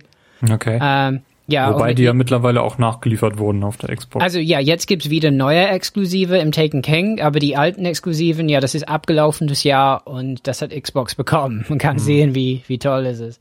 Ähm, ja, mit jedem DLC wird auch die Geschichte leicht erweitert, aber da merkt man ja auch, dass sehr viel im Hintergrund passiert weil irgendwie hat man das Gefühl, mit jedem DLC wird die Erzählweise ein bisschen anders. Also das erste DLC, da geht es eben um Hive äh, und äh, das war dann auch so, dass auf einmal auf der Erde so andere Gegner auf einmal aufgetaucht sind, die ein Schwert dabei hatten. Und dann konnte man dieses Schwert holen und man konnte auch andere Waffen bekommen auf einmal. Also war schon spannend, man hat gemerkt, die versuchen, das, die Welt dynamisch zu gestalten. Das, jetzt was Neues passiert. Und dann war es bei House of Wolves auch so, dass es hieß irgendwann, ja, die Wölfe kommen, konnte man sehen im Feed links unten. Und dann auf einmal waren die da, so The Fallen, letzten Endes die, die Geschichte da war, dass so äh, die Fallen, die, die leben in Stämmen und ein Stamm, der Chef ist zurückgekommen, war wütend auf die Königin der, äh, von The Awoken und äh, äh, wir helfen ihr quasi ähm, Skolas halt wieder einzufangen. Das ist die Geschichte da. Ich meine, die Geschichte ist meistens, da ist nicht so viel Tiefgang, ähm, außer dass man dann ein bisschen mehr über diese Welt erfährt. Mhm. Und bei Taken King dann letzten Endes, also dass der Stand nach Destiny Jahr 1 war, man hat jetzt, also die Königin finde, findet die Wächte wieder interessant. Wir haben was für sie getan. Äh, wir haben einen großen Hive-Gegner getötet, der halt äh, einen Teil des Mondes zerschlagen hat mit seinem Schwert. Wir haben den getötet. Also Hive haben wir wieder und, äh, und die Erde ist ein bisschen sicherer. Und dann kam, kommt halt Oryx, halt der große Hive-Gegner, äh, mit äh, seinem riesigen Schiff, äh, um alle kaputt zu machen. Jetzt wissen wir nicht, wo die Königin ist, weil in der Cutscene am Anfang, die auch sehr gut ist, äh, sehen wir nur, wie ihr Schiff irgendwie zerstört wird. Und dann geht es darum, halt Oryx Schiff zu erkunden. In, in, in, äh, und ähm, aber jetzt hat eben, also wenn du dann über so Strikes und so Dinge sprichst, das kennst du noch nicht. Jetzt die Struktur von Destiny hat sich mit Taken King halt grundsätzlich geändert. Die haben alles in Quests umgewandelt. Also das heißt auch die ursprünglichen Missionen sind alle in Questform. Und das heißt, man hat jede Menge Quests. Und Quests können auch eine einzelne Mission sein. Das kann aber auch, geh auf Patrouille und such dir die Gegner. Und es kann aber auch sein, geh dahin und sammle dies und das. Und die können auch mehrteilig sein. Mhm. Und äh, äh, das heißt, es fühlt sich dann komplett anders an jetzt. Also das heißt, man hat äh, Quests, die damit enden, macht den Raid oder so. Das ist so Dinge, ja. Ist das denn, also äh, als ich Destiny gespielt habe, gab es da immer diese eine Person auf dem Turm, mhm. äh, die dir so Bonusaufgaben gegeben hat quasi. Ja. Also irgendwie töte 100 Gegner auf dem Mars. Ja, die, die Bounties, ja. Die Bounties heißen die genau. Gibt's die noch? Ja, die gibt's noch. Die kann man zum Glück, man muss die nicht mehr wieder einlösen im Turm, die kann man überall einlösen, sobald man die erfüllt hat. Ähm, die, die gibt's noch, aber also der Turm hat sich auch grundsätzlich, also früher war der Turm halt ein bisschen so leblos. Ich meine, ich würde immer noch sagen, soziale Räume sind es nicht, es sind immer noch asoziale Räume. Da lag ein Fußball äh, rum.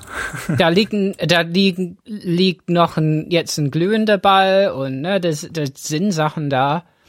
Aber ja, da passiert halt relativ wenig und es ist nicht wirklich ein Raum, wo man gut kommunizieren kann. Ja, also wenn ich stimmt, bei Bungie ja. arbeiten würde, hätte ich da so ein paar Tipps. Also ich, ich finde, die müssten schon zum Beispiel einen Warteraum einrichten, wo man sich hinstellen kann, wenn man einen Raid machen will und Leute sucht. Ne, dass man einfach räumlich sieht, die Leute suchen jemanden noch oder so, ne?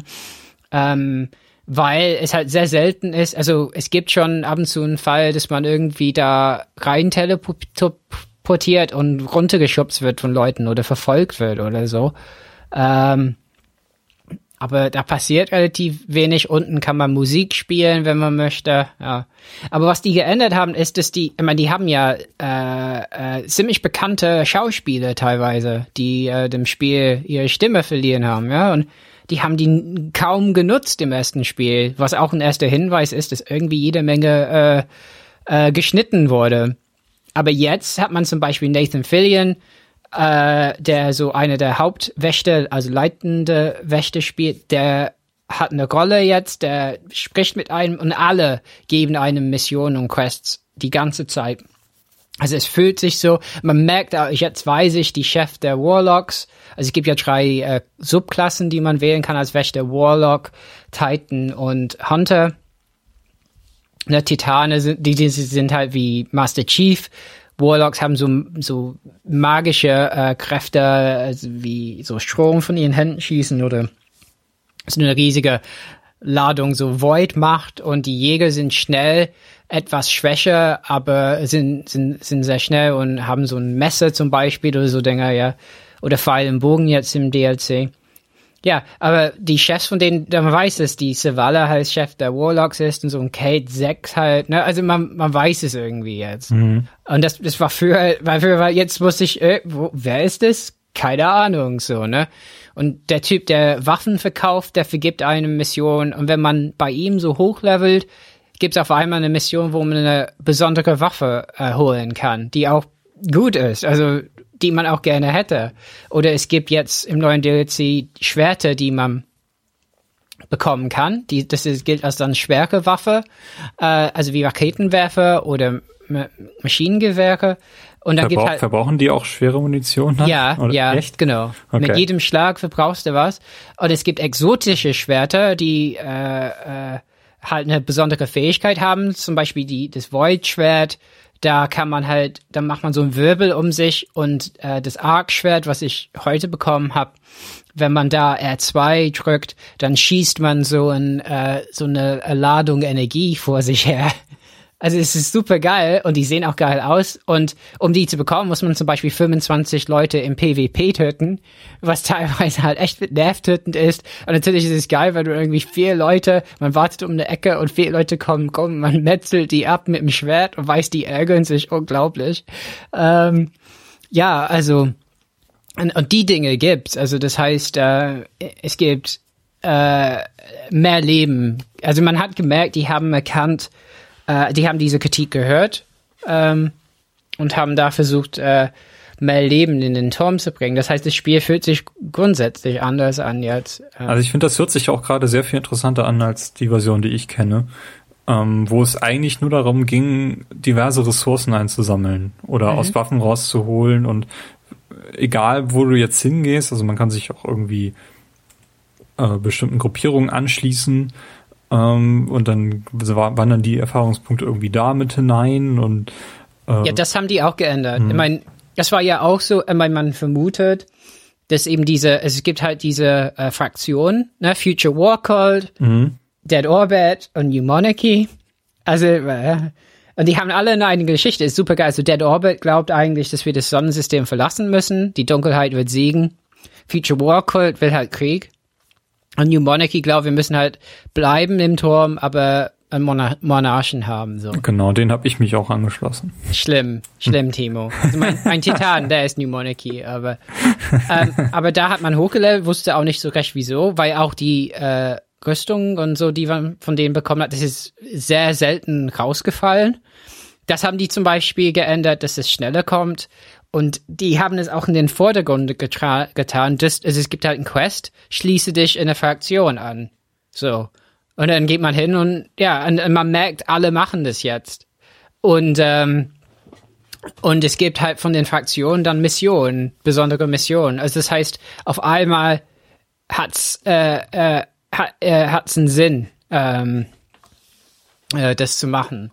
Und das haben die halt überall gemacht. Ähm, ja, und, und von daher und auch diese Questform, also die über, also jemand, der äh, in meiner Gruppe am meisten gespielt hat, ähm, der ist davon überfordert äh, gewesen. Also der hat dann ähm, alle Questlinien abschließen müssen, ne, weil er es nicht ertragen konnte, dass irgendwie so Sternchen irgendwo stehen, dass noch was auf der Karte zu machen ist.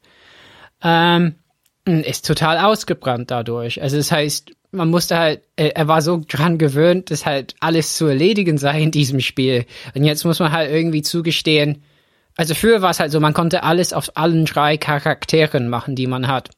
Jetzt den Anspruch hätte ich nicht, ja. Also zum Beispiel, es gibt ähm, eine Waffe, die ich bekommen habe. Das heißt Touch of Malice. Und das ist halt so eine geile Waffe. Das bekommt man erst, wenn man muss Oryx besiegen, dann bekommt man sein Herz und verschiedene Einzelteile. Man muss halt unglaublich viele Sachen sammeln dafür äh, die auch schwer äh, teilweise zu finden sind und so. Und dann sammelt man das. Es hat eine Waffe, die kann unendlich schießen, aber nachdem man die elf äh, Kugeln weg hat, dann benutzt man das Leben, das eigene Leben für die hm. Waffe. Okay. So. Und das ist halt super sinnvoll, weil im Raid gibt es eine Stelle, wo man so eine Blase ist, wo man unendlich Leben hat. Und das heißt, man schießt das Ding einfach unendlich, so. Aber ähm, zum Beispiel die Waffe in, in diese Questlinie, das würde ich niemals auf einen zweiten Charak Charak äh, Charakter machen. Also, äh, also ich brauche die Waffe vielleicht nicht unbedingt ein zweites Mal, wobei es jetzt doch einen Grund gibt dafür. Äh, aber ähm, aber ähm, man kann es lassen. Ne? Also das heißt, jetzt haben die das Spiel so gemacht, dass es einen Grund gibt, vielleicht einfach einen Hauptcharakter zu haben. Das war früher nicht so. Und das war überraschend, fand ich, weil zum Beispiel Diablo oder so würde ich nie auf die Idee kommen, zu versuchen, alle Klassen durchzuspielen. Und bei Destiny war das halt der Fall, dass man es machen konnte und irgendwann auch, um, wenn man sich beschäftigen wollte und noch so intensiv spielen wollte, dann, dann hat man es auch gemacht. Und noch ein Grund, weshalb man verschiedene Waffen halt gleiche Art, also diese exotischen Waffen, die man vom Quest bekommt, die haben halt den höchsten Schadenswert von äh, 310 Licht. Weil es halt jetzt so ist, man kommt bis 40 Levels mit Erfahrung und danach bekommt geht's um so einen Lichtwert. Und momentan und das ist aber nicht mehr wie früher nur von Rüstung, sondern Waffen. Der Geist, den man mit sich trägt, hat hat einen Lichtwert und man hat auch noch so ein Artefakt, was einen Lichtwert hat und das wird alles irgendwie, da wird ein Durchschnitt gerechnet. Und zum Beispiel für Kingsfall sollte man schon so 290 haben. Und das höchste momentan ist 310. Und dann fallen Waffen zum Beispiel aus Strikes aus, oft so 290 oder 280 oder was. Aber wenn man zum Beispiel so eine 280 Waffe bekommt, die man aber gern mag, und man möchte das aber weiterhin nutzen auf höchstem Level, und man bekommt so eine exotische Waffe nochmal bei 310, dann gibt es ein Verfahren, das nennt sich Infusion.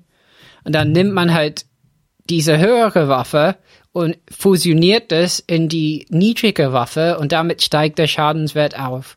Das heißt, jetzt sammelt man dauernd halt Waffen und benutzt die, um andere Waffen be besser zu machen. Es funktioniert das auch irgendwie klassenübergreifend, dass ich irgendwie eine Pistole opfere Ja. dafür und dann eine Shotgun irgendwie aufrüste oder Nee, sowas? also primär, sekundär und schwer sind getrennt. Mm, das okay. heißt, also eine Handkanone könnte man schon in äh, äh, so ein, äh, eine andere Primärwaffe, aber nicht. Äh, aber was gut ist, zum Beispiel, wenn man einen anderen Charakter hochleveln will, dann kann man eben einfach blaue ähm, Waffen behalten und blaue Rüstung und das fusionieren schnell und dann steigt man halt schnell auf. Ähm, ja, und das ist halt komplett neu und verändert wieder das Spiel. Ähm, ja, also ich meine, man merkt aber auch, wenn man drüber redet, ihr habt das Gefühl, wenn man gar nichts von Destiny weiß, ist man jetzt, äh, sitzt man da und schaltet jetzt uns aus und sagt vielen Dank. Das klingt ja irgendwie total kompliziert. Und das ist es irgendwie auch. Ich meine, es gab ja auch Zeiten, wo man Waffen neu würfeln konnte, was für Attribute die haben. Und das hat dazu geführt, dass äh, Schrotgewehre halt, also Schrotflinten irgendwie viel zu mächtig wurden. Also es gibt halt diese Waffe Fellwinters Lüge, was ich auch hab. Und das ist halt so ein Biest. Also da musste man nur so fünf, Minu äh, fünf Meter entfernt sein, einfach auf jemanden draufschießen, die sind gestorben. Es war wie äh, so, ein, äh, so ein Scharfschützengewehr, aber aus nächster Nähe, ja. Und das hat halt auch so Multiplayer total verseucht. Und jetzt ähm, ist es halt so, man kann nicht mehr neu würfeln, weil es dazu geführt hat, dass gewisse Attribute zusammenkamen, die für so Überwaffen gesorgt haben. Und jetzt fallen aber zum Beispiel auch exotische Waffen teilweise mit Attribute raus, äh, die zufällig sind. So dass es die, die, also die bewirken immer noch, dass es Gründe gibt, für die, die ganz, ganz perfektionistisch unterwegs sind, alles haben wollen, immer wieder äh, so dranbleiben. Ne? Da kann man immer noch ne, so die bessere Waffe bekommen. Und jetzt am Wochenende war es halt der Fall des Triple Rack zum Beispiel. Es gibt halt einen Strike, wo man gegen so eine Gegnerin, die heißt Omnigirl, die ist irgendwie äh, so eine so eine ähm, äh, die die arbeitet für Crota und ähm, wenn man die umbringt, fällt bei ihr so eine besondere äh, äh, Waffe heraus und jedes Mal halt mit anderen Attributen und er hat das 14 Stunden lang am Stück äh, gestreamt, weil er immer auf eine bessere äh, Variante gehofft hat. Ja. Also so sieht die Destiny Community aus. Also es ist irgendwie total verrückt. Aber das ist halt eine komplett neue Entwicklung. Man hat das erst gehört äh, vor einer Woche oder so, dass diese Waffe überhaupt rausfällt. Okay. Also das ist halt immer noch die Motivation dahinter, dass man vielleicht immer noch eine bessere Waffe kriegen kann und auch wahrscheinlich auch in der Übersicht irgendwo sehen kann, was man schon hat und was vielleicht noch fehlt. Also ich finde, das, das Bemerkenswerte eigentlich an, an Destiny ist so, dass einzelne Waffen wirklich auch über Destiny hinaus bekannt sind. Allen voran. Ja. Äh, mir ist zum Beispiel das Gjallarhorn eben herangetragen wurde, worden, was ich erst relativ spät mit Destiny in Verbindung gebracht habe, ähm, als, als mir da eben schon ein Begriff war. So, dass, dass es da irgendwie so ganz besondere Waffen gibt. Oder als, als wir zum ersten Mal zusammen gespielt haben, hast du mir so ganz stolz deine, deinen Revolver gezeigt, der irgendwie in deiner Hand da oben Ja. rotierte.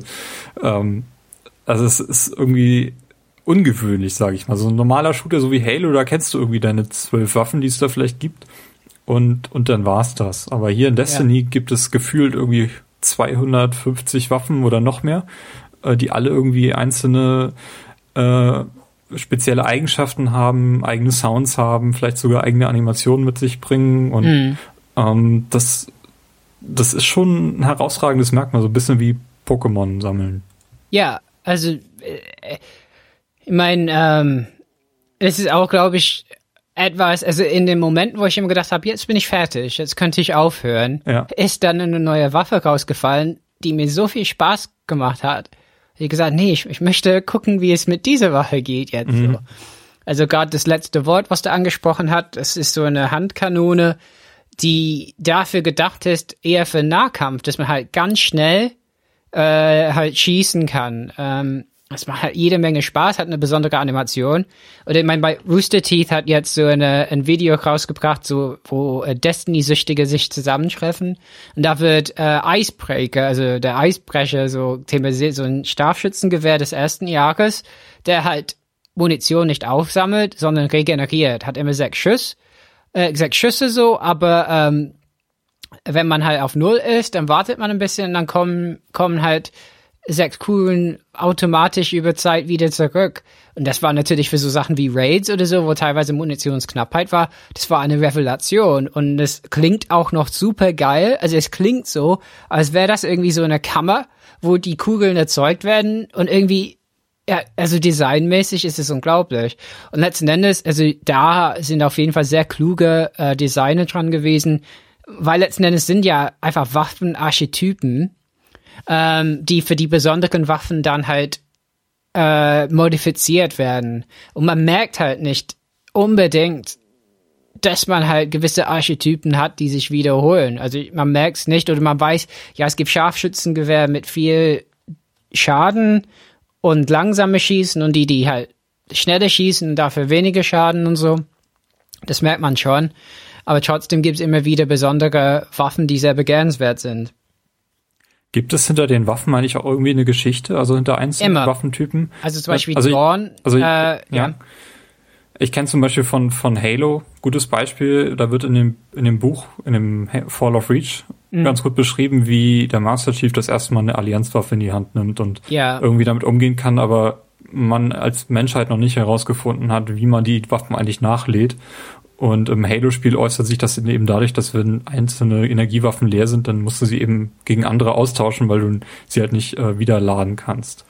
Ja. Und ähm, gibt es sowas in der Art auch in, in, in also die Destiny, das dass die irgendwie von Außerirdischen hm, kommen oder sowas? Also, äh, ich meine, äh, zum Beispiel die Waffe, die man von Atheon nur bekommen konnte und die am Anfang halt so mächtig war im Multiplayer, äh, dass die irgendwie äh, was machen mussten, weil halt Leute äh, das Spiel dauernd verlassen haben. De, diese Vex Mythoclast, das ist eine Waffe, die irgendwie eine Zeitmaschine in sich gebaut hat. Ähm, sie halt super schnell schießt wie so eine wie ein Fusionsgewehr, was an sich eine Waffe ist, die lange laden muss. Und ja, da ist halt eine ganze, da ist eine Grimoire-Karte zu. Oder auch der Dorn, eine Handkanone, die äh, ähm, der, äh, also deren Kugel mit Gift versetzt ist. Äh, äh, da ist auch eine Geschichte, dass es ein, ein, äh, die Waffe eines Wächters war und der Dorn hat diese Wächt, diesen Wächter halt korrumpiert. Und letzten Endes der Besitzer des letzten Wortes äh, hat diesen Wächter dann irgendwann äh, äh, zur Strecke gebracht. Und das heißt, diese Waffen äh, gehören genauso zur Geschichte. Ähm, und das ist schon sehr gut gemacht und die sehen ja alle super schön aus. Also äh, äh, da, da kann man die ja im vollen Bildschirm anschauen, die Waffen. Und ja, muss man sagen, also designmäßig äh, kenne ich kein, also ich glaube für Außenseite klingt das einfach komisch, ne? Weil erstmal muss man sich, also auch wenn man nur die Kampagne gespielt hat, hat man nur blaue Waffen gesehen, man verliebt sich so ein bisschen. Also ich bin auch kein Waffennah. Also ich finde Waffen an sich nicht irgendwie attraktiv oder so. Aber ähm, ja, also man hat das Gefühl, äh, dass man leicht verliebt ist in gewisse Waffen. Und so hat es auch ein bisschen wehgetan, dass tatsächlich mit Jahr 1 zu 2 viele Waffen jetzt nutzlos sind, beziehungsweise gar nicht wiederkommen. Zum Beispiel Yellowhorn gibt es keine Jahr 2 Variante und die ist ja auch jetzt sehr schwach. Und dafür gibt es zum Beispiel Schwerter. Äh, ja, also das heißt, das Spiel ist auch noch im Fluss und es ändert sich auch dauernd durch gewisse Änderungen im Hintergrund, welche Waffen gut sind. Aber man könnte jetzt das Yellowhorn auch durch diese Infusion aufrüsten. Nee. Nee? Äh, nur Jahr 2 Waffen sind infusionsfähig. Ah, okay. Das heißt, Yellowhorn ist weg. Und weil eben Bungie meinte, die wollen ja nicht, dass ähm, eine Waffe äh, so eine Allzweckwaffe werden. Yellowhorn war es tatsächlich. Also da ist man überall hingegangen mit diesem Ding äh, im, im, in ähm, PWE, weil es einfach klar war, das richtet halt das meiste Scha äh, den meisten Schaden an in, in der geringsten Zeit. Also es war halt klar, also ohne diese Waffe verschwendest du Zeit. deswegen gab es dann im Internet bei so Looking for Groups Seiten, wo Leute eben äh, immer die äh, oft die Aufforderung oder Yellowhorn nicht und so. Mhm. Ja, ähm, ja, also von daher, ich glaube, für Destiny-Spieler, die, die, die so für den harten Kern, ja, diese Waffen haben einen sehr stark getragen. Und das hätte man, ich hätte das auch nie gedacht, Ja, also ich kenne das auch nicht. Äh, also Borderlands zum Beispiel erzeugt ja Waffen per Zufall äh, eher und da kann man natürlich tolle Waffen bekommen. Aber diese Waffen, die man bekommt in Destiny, die sind halt designt. Äh, was anders war in Jahr 1 war, dass es hochgradig vom Zufall abhängig war, ob man diese Waffen bekommt. Zum Beispiel Yellowhorn habe ich als am spätesten bekommen von meiner Gruppe. Und es war halt ein Witz, dass ich dann das nie bekomme, ja. Ja. Und ähm, als es rausgefallen ist, irgendwann auch so eine Kiste, äh, ja, äh, äh, äh, da, es war wie so ein zweiter Geburtstag oder so. ja. Und was die geändert haben, die haben halt erkannt, dass das äh, sehr frustrierend sein kann. Äh, ich meine, da haben Leute verschiedene Frustrationsgrenzen und jetzt ist, haben die es halt über Quests gemacht. Also das heißt, man weiß jetzt, wenn man irgendeine Mission macht, das kann auch etwas schwerer sein, aber am Ende bekommt man ganz sicher diese Waffe. Und äh, ja, das finde ich finde ich eine ganz gute Lösung. Ich meine, natürlich heißt es, äh, äh, dass äh, vielleicht so gewisse Waffen sich sehr schnell verbreiten. Aber andererseits, was die neu machen, ist es zum Beispiel diese täglichen Missionen, tägliche Streiks. Da kommen jetzt, muss, man muss halt fast jeden Tag Reddit schauen, weil die neue Dinge da einbauen. Und es gab zum Beispiel, es gibt so ein Scharfschützengewehr Black Spindle und das bekam man, indem man in einer Mission halt bis zu einem gewissen Punkt besonders schnell ist und die ganze äh, äh, äh, Gruppe darf nicht sterben. Und dann war auf einmal eine andere Tür offen. Da ist man da reingelaufen. Und auf einmal kam ein neuer Text, den man noch nie gehört hat im Spiel. Und man ist irgendwo anders hin, wo man sonst in eine andere Mission hingegangen ist. Und dann war auf einmal eine ganz harte Geschichte, die wir auch stundenlang gemacht haben, bis ich irgendwann eine Strategie gefunden habe auf Reddit, äh, was funktioniert hat. Und wenn man das geschafft hat, und das war auch super schwer, also wirklich äh, fast das Schwerste, was ich getan habe, dann fiel halt diese Waffe raus. Ja. Und das heißt, äh, dann kann man halt sagen, ja, das haben wir geschafft. Ne? Das ist, äh, das ist dann so auch so ein Erlebnis, äh, schon auf so Raid-Ebene. Und jetzt gibt's immer wieder eben so Geheimnisse, die dann über das Internet dann bekannt gemacht werden. Also gestern äh, zum Beispiel gab's schon wieder so eine Geschichte, wo man dann eine Mission fortgesetzt hat und äh, neue Dinge gemacht hat und am Ende so eine exotische Waffe bekommen hat. Das ist alles ganz schön, ganz schön, also viel, viel sehr viel Tiefgang, den, den, den Destiny anscheinend da für die Leute vorhält, die wirklich dann auch bereit sind, 700 Stunden und mehr mm. in Destiny reinzustecken. Vielleicht ist das auch das Geheimnis hinter dem Spiel, dass wirklich Leute, die meinen, schon alles gesehen haben, denn so wie du irgendwie plötzlich auf so ein, so ein Geheimnis stoßen, was man dann auch in der Gruppe irgendwie lösen muss. Und ja, ähm, ja. Mein, bei, bei mir ist natürlich, ich, ich brauche immer, also ich mag halt einen äh, Shooter haben zum Üben. Ne? Also äh, weil ich habe mich seit Halo 3 halt verbessert. Ich war ja grottenschlecht.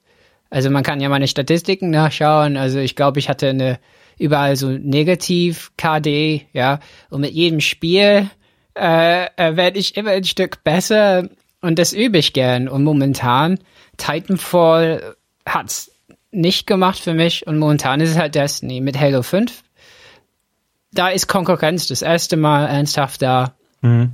Aber momentan macht mir halt das Multiplayer, also es macht mir halt jede Menge Spaß. Und vor allen Dingen, weil man immer sagen kann, ah, mit welcher Waffe gehe ich heute da rein? So, ne? Ähm, Scharfschützengewehr, die spielen sich ganz äh, eigenen Destiny, ähm, weil da ziemlich viel so Aim Assist ist. Also, dass man ganz viel so schnell, also Quickscopes und Sweep Shots und so machen kann. Ähm, das macht sehr viel Spaß, aber auch da reinzugehen äh, äh, mit, mit, also ich habe jetzt so eine äh, Schrotflinte, das heißt Chaperone, das kommt, bekommt man über eine besondere Mission. Ähm, äh, die halt, also wenn man die nachlegt, dann macht die so ein Peitschengeräusch. So.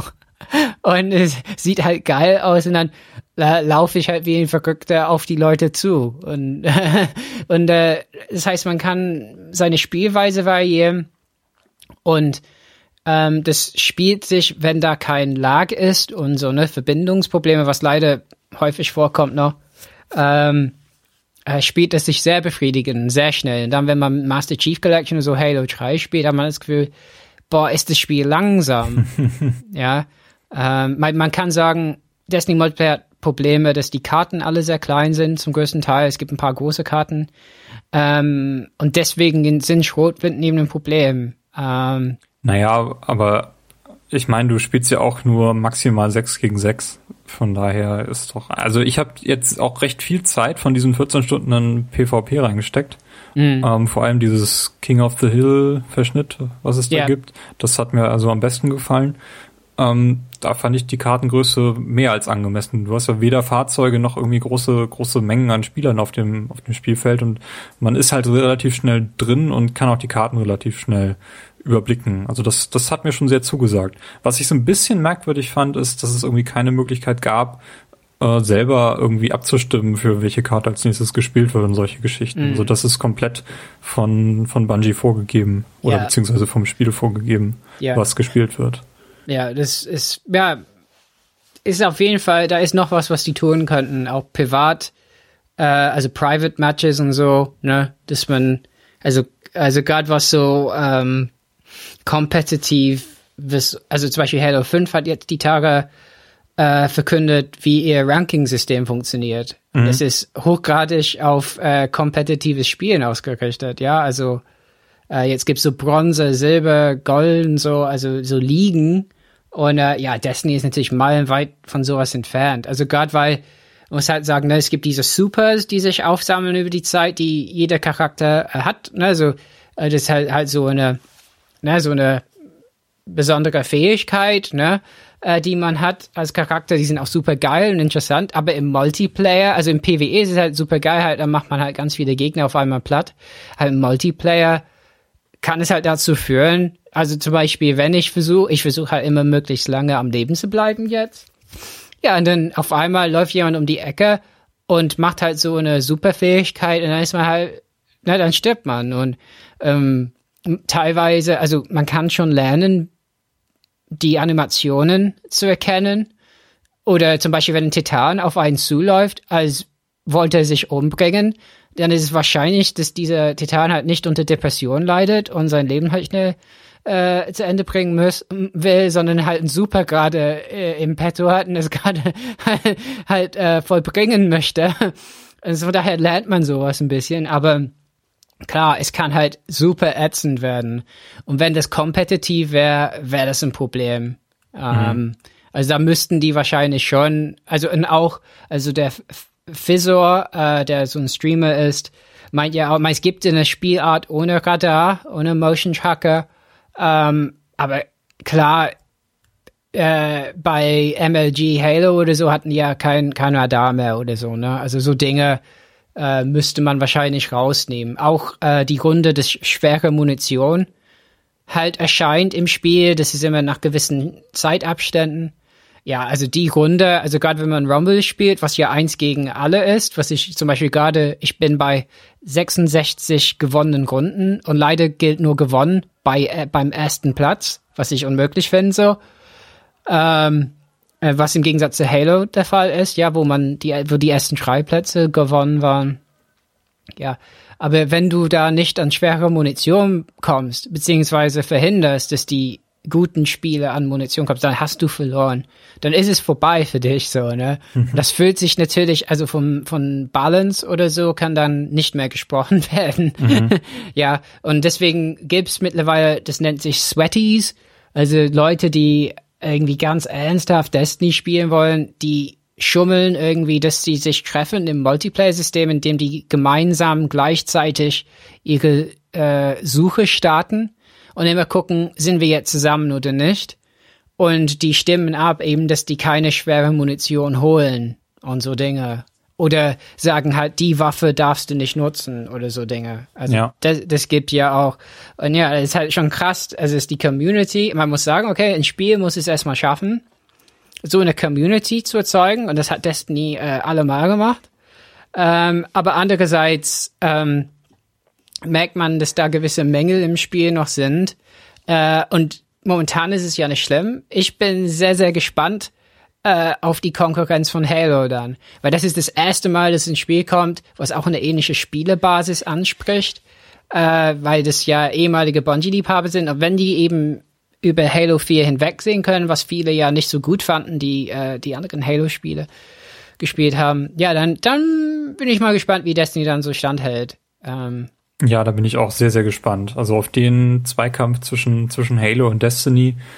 Ähm, vor allem dadurch eben, dass das Bungie äh, ja mit Halo Reach oder also wieso Halo geprägt hat, wie, wie kein anderer Entwickler, ähm, wie, wie das ausgehen wird. Oder hm, will jetzt nicht unbedingt vom, von Sieger und Niederlage sprechen, aber äh, wie die beiden Spiele sich meinetwegen ergänzen werden. Das, das mhm. werde ich sehr, sehr spannend finden. Ja. Obwohl Destiny äh, natürlich auch genug Potenzial hat, ähm, weiterhin zu bestehen. Alleine aufgrund dieses, ähm, auch wenn sie es nicht so nennen wollen, MMO-Charakters. Ja, ich meine, du hast halt leider noch keinen, also ich wollte ja immer gucken, dass wir mit dir so ein Vault of Glass machen. Mhm. Das Ding ist, das muss ich dir auch sagen, also es ist auch super krass, gestern Nacht haben wir dann für, für diese neue Waffe, die heißt Time to Explain, was ja eine Anspielung auf eine, auf einen schlimmen Text vom ersten Spiel ist, wo eine, ein Charakter sagt, äh, wo dieser Exo sagt, I have no time to explain why I have no time to explain. wo alle dachten, wie kann man so einen Scheiß schreiben?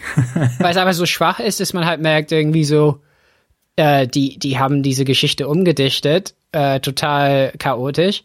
Ähm, also jetzt gibt es halt eine Waffe Time to Explain und dafür war der letzte Teil, mach den Voltive Glass nochmal. Und das haben wir gemacht mit unseren neuen Waffen. Und es war so witzig. Also wir haben da eine halbe Stunde einfach da, wir sind da durchspaziert, äh, mussten uns nie Sorgen machen. Und das war für einen Kampf, wo wir gezittert haben, wo wir da äh, Angst hatten, wer wird teleportiert? Oh, bitte nicht der, dann versagen wir auf jeden Fall. Und das heißt, für dich wäre es jetzt, also die Zeiten sind tatsächlich vergangen. Ne? Also das heißt, wenn du es mit uns machen würdest, bekämst du vielleicht gar nicht mehr mit, was die Strategien sind, weil du es gar nicht mehr wissen musst. So, ne? Aber mein damals war es halt so, wenn man jemanden neuen einweisen wollte, dann musste ich, also leider ist mir diese Aufgabe oft zugefallen, wahrscheinlich weil ich verbal sehr schnell übergriffig werde, äh, dann habe ich dann ewig erklärt, was gleich äh, auf die zukommt. Und, und dann ähm, da, da musste man äh, äh, äh, dauernd erklären, was passiert. Und dann ist es auch unmöglich, mit jemandem zu spielen, ähm, der kein äh, Mikrofon hat. Zum Beispiel der, der Kingsfall zum Beispiel. Also Crota's Raid, muss man sagen, sagen viele, ist nicht so gut. Ich fand es gut, aber es gab halt viele Probleme mit ähm, Internetabstimmung und so. Also dann teilweise passierten komische Sachen, gerade an der Stelle, wo es ganz wichtig war. Und dann äh, gab es ein Reset immer wieder und das hat einfach genervt und das hat dazu geführt, dass das halt irgendwann wir standen stundenlang in irgendeinem Vorraum und gestern haben wir einfach das schnell nochmal gelaufen. Das war halt ganz witzig und auch super leicht. Aber wir standen in diesem Raum und sagten, wir fühlten uns irgendwie, als hätten wir so einen Schaden hiervon, von diesem Raum. und Kingsfall ist halt super geil gemacht. Also designmäßig tipptopp. Weil da ist echt keine Stelle, wo man sagen kann, man, man schafft's nicht, weil es unfair ist, sondern es geht einfach darum, dass alle abgestimmt sind. Aber wieder fällt es mindestens eine Person zu, zu sagen, was gerade passiert, weil es teilweise darum geht, jetzt spring, springt ihr in eine Reihenfolge auf Plattform. Und wenn eine zu schnell ist, dann scheitert das Ganze. Und dann muss ich immer sagen, ja, jetzt du auf da und du und du und, und dann zum Beispiel geht es darum, dass ich abzähle so vier bis eins runter äh, so dass alle wissen, dass wir etwas gleichzeitig tun. Und das wäre unmöglich dann ähm, ohne Chat.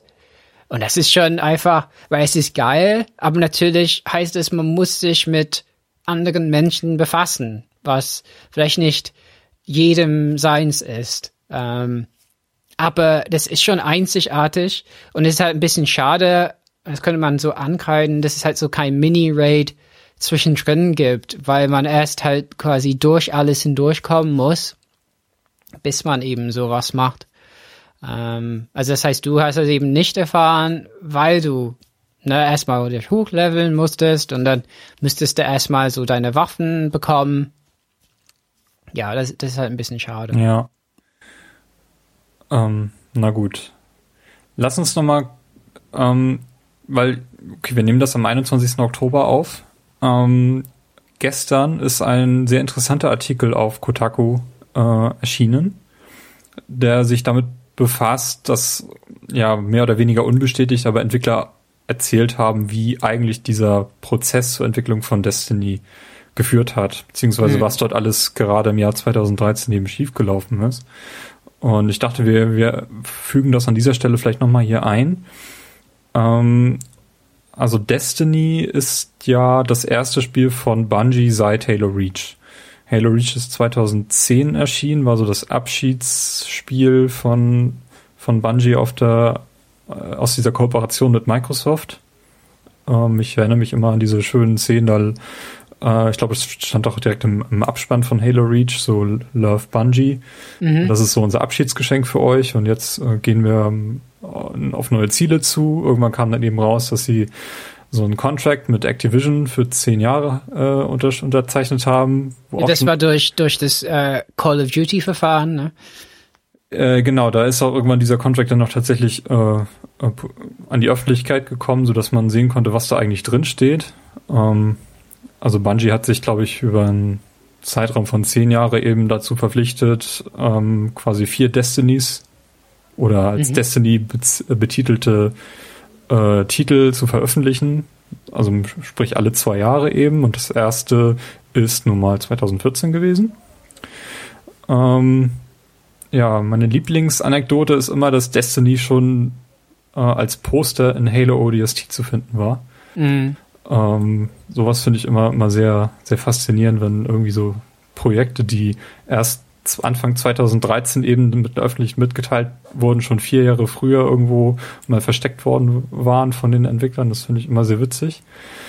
Ähm, passiert ja nicht so häufig. Ende 2012 ist äh, Destiny aber schon geleakt, so dass bei dem Event eigentlich schon jeder Bescheid wusste, worum es eigentlich ging. Mhm. Ähm, aber trotzdem das Prinzip dieses, äh, was sie da auch schon als Shared World Shooter bezeichnet haben, das war zu dem Zeitpunkt eben noch relativ neu und unbekannt und ist ja auch etwas, was wir so in der Form noch nicht gesehen haben. Ähm, so, diesem Kotaku-Artikel zu entnehmen ist aber, dass im Sommer 2013 oder genauer im Juli ähm, bei Bungie entschieden wurde, die gesamte Story nochmal über den Haufen zu werfen und mhm. vor allem Joe Staten, also der Chefwriter, ähm, dann daraufhin auch gegangen wurde, vermutlich, bei, bei hm. Bungie. Ähm, und das ist eben ein knappes Jahr vor dem Release. Zu dem Zeitpunkt war sogar noch März 2014 als Release-Zeitpunkt an, anvisiert worden. Ja. Yeah. So, und vor diesem, vor diesem Story-Reboot, also dem, dem alten Destiny, was ja zu dem Zeitpunkt auch schon eben drei Jahre oder mehr Entwicklungszeit eben inne hatte, ähm, soll dieser Fokus von Destiny selbst aber sehr viel mehr auf die auf der Story gewesen sein. Also dass mhm. quasi im Kontext zu jeder Mission so halbe Minute ähm, nochmal für die Mission eben gegeben wurde, was, was eigentlich zu tun ist, so eine Art von einer Zwischensequenz. Und das ist am Ende von einer Mission, die auch viel länger angelegt waren als das, was wir jetzt in Destiny gesehen haben, eben noch eine mehrminütige Zwischensequenz kommt. Und was dieser Version allerdings fehlte, das war diese, diese Art von Nonlinearität, dass du quasi als Spieler nicht entscheiden konntest, was als nächstes kommt, sondern dass du eben ganz stur stracks von Mission zu Mission gegangen bist. Mhm. Und was wir an dieser Destiny-Version, die wir jetzt gespielt haben, ja gesehen haben, dass du eben auf dem Planeten nicht nur einfach die nächste Mission anklicken kannst, sondern vielleicht nochmal eine, einen alternativen Pfad wählen kannst oder eben auch mal einen Strike ein, einnehmen oder Patrouille gehen oder irgendwie solche Geschichten. Ich glaube, das hätte in dieser ursprünglichen Version äh, so nicht stattgefunden, was ja nun eine der zentralen Säulen von Destiny geworden ist. Mhm. Ja, und daraufhin ist eben die Story neu geschrieben worden. Da sind auch einige zentrale Elemente eben äh, neu geschrieben worden. Wer sich das genauer mal äh, oder einige Details erfahren will, kann ja mal in den Kotaku-Artikel reinschauen. Ähm, die haben sich unter anderem auch damit befasst, dass äh, auf einigen E3-Szenen äh, Dinge gezeigt wurden, die im finalen Spiel so gar nicht drin waren oder Charaktere eben umgeschrieben wurden, die im finalen Spiel wesentlich kleinere Rollen bekommen haben, als eigentlich ursprünglich geplant war. Ähm, wobei die Missionen, die selber schon fertig waren, dann eben auch aufgesplittet wurden in viele kleine Teile, wo, wodurch wahrscheinlich auch dieses zentrale Prinzip von Destiny, dass du eben auf die Oberfläche eines Planeten abgesetzt wirst und dann zu deinem, zu der eigentlichen Mission das hinfahren musst, wahrscheinlich ähm, dadurch auch so, so kleinteilig eben geworden ist, wie das, wie das jetzt ist.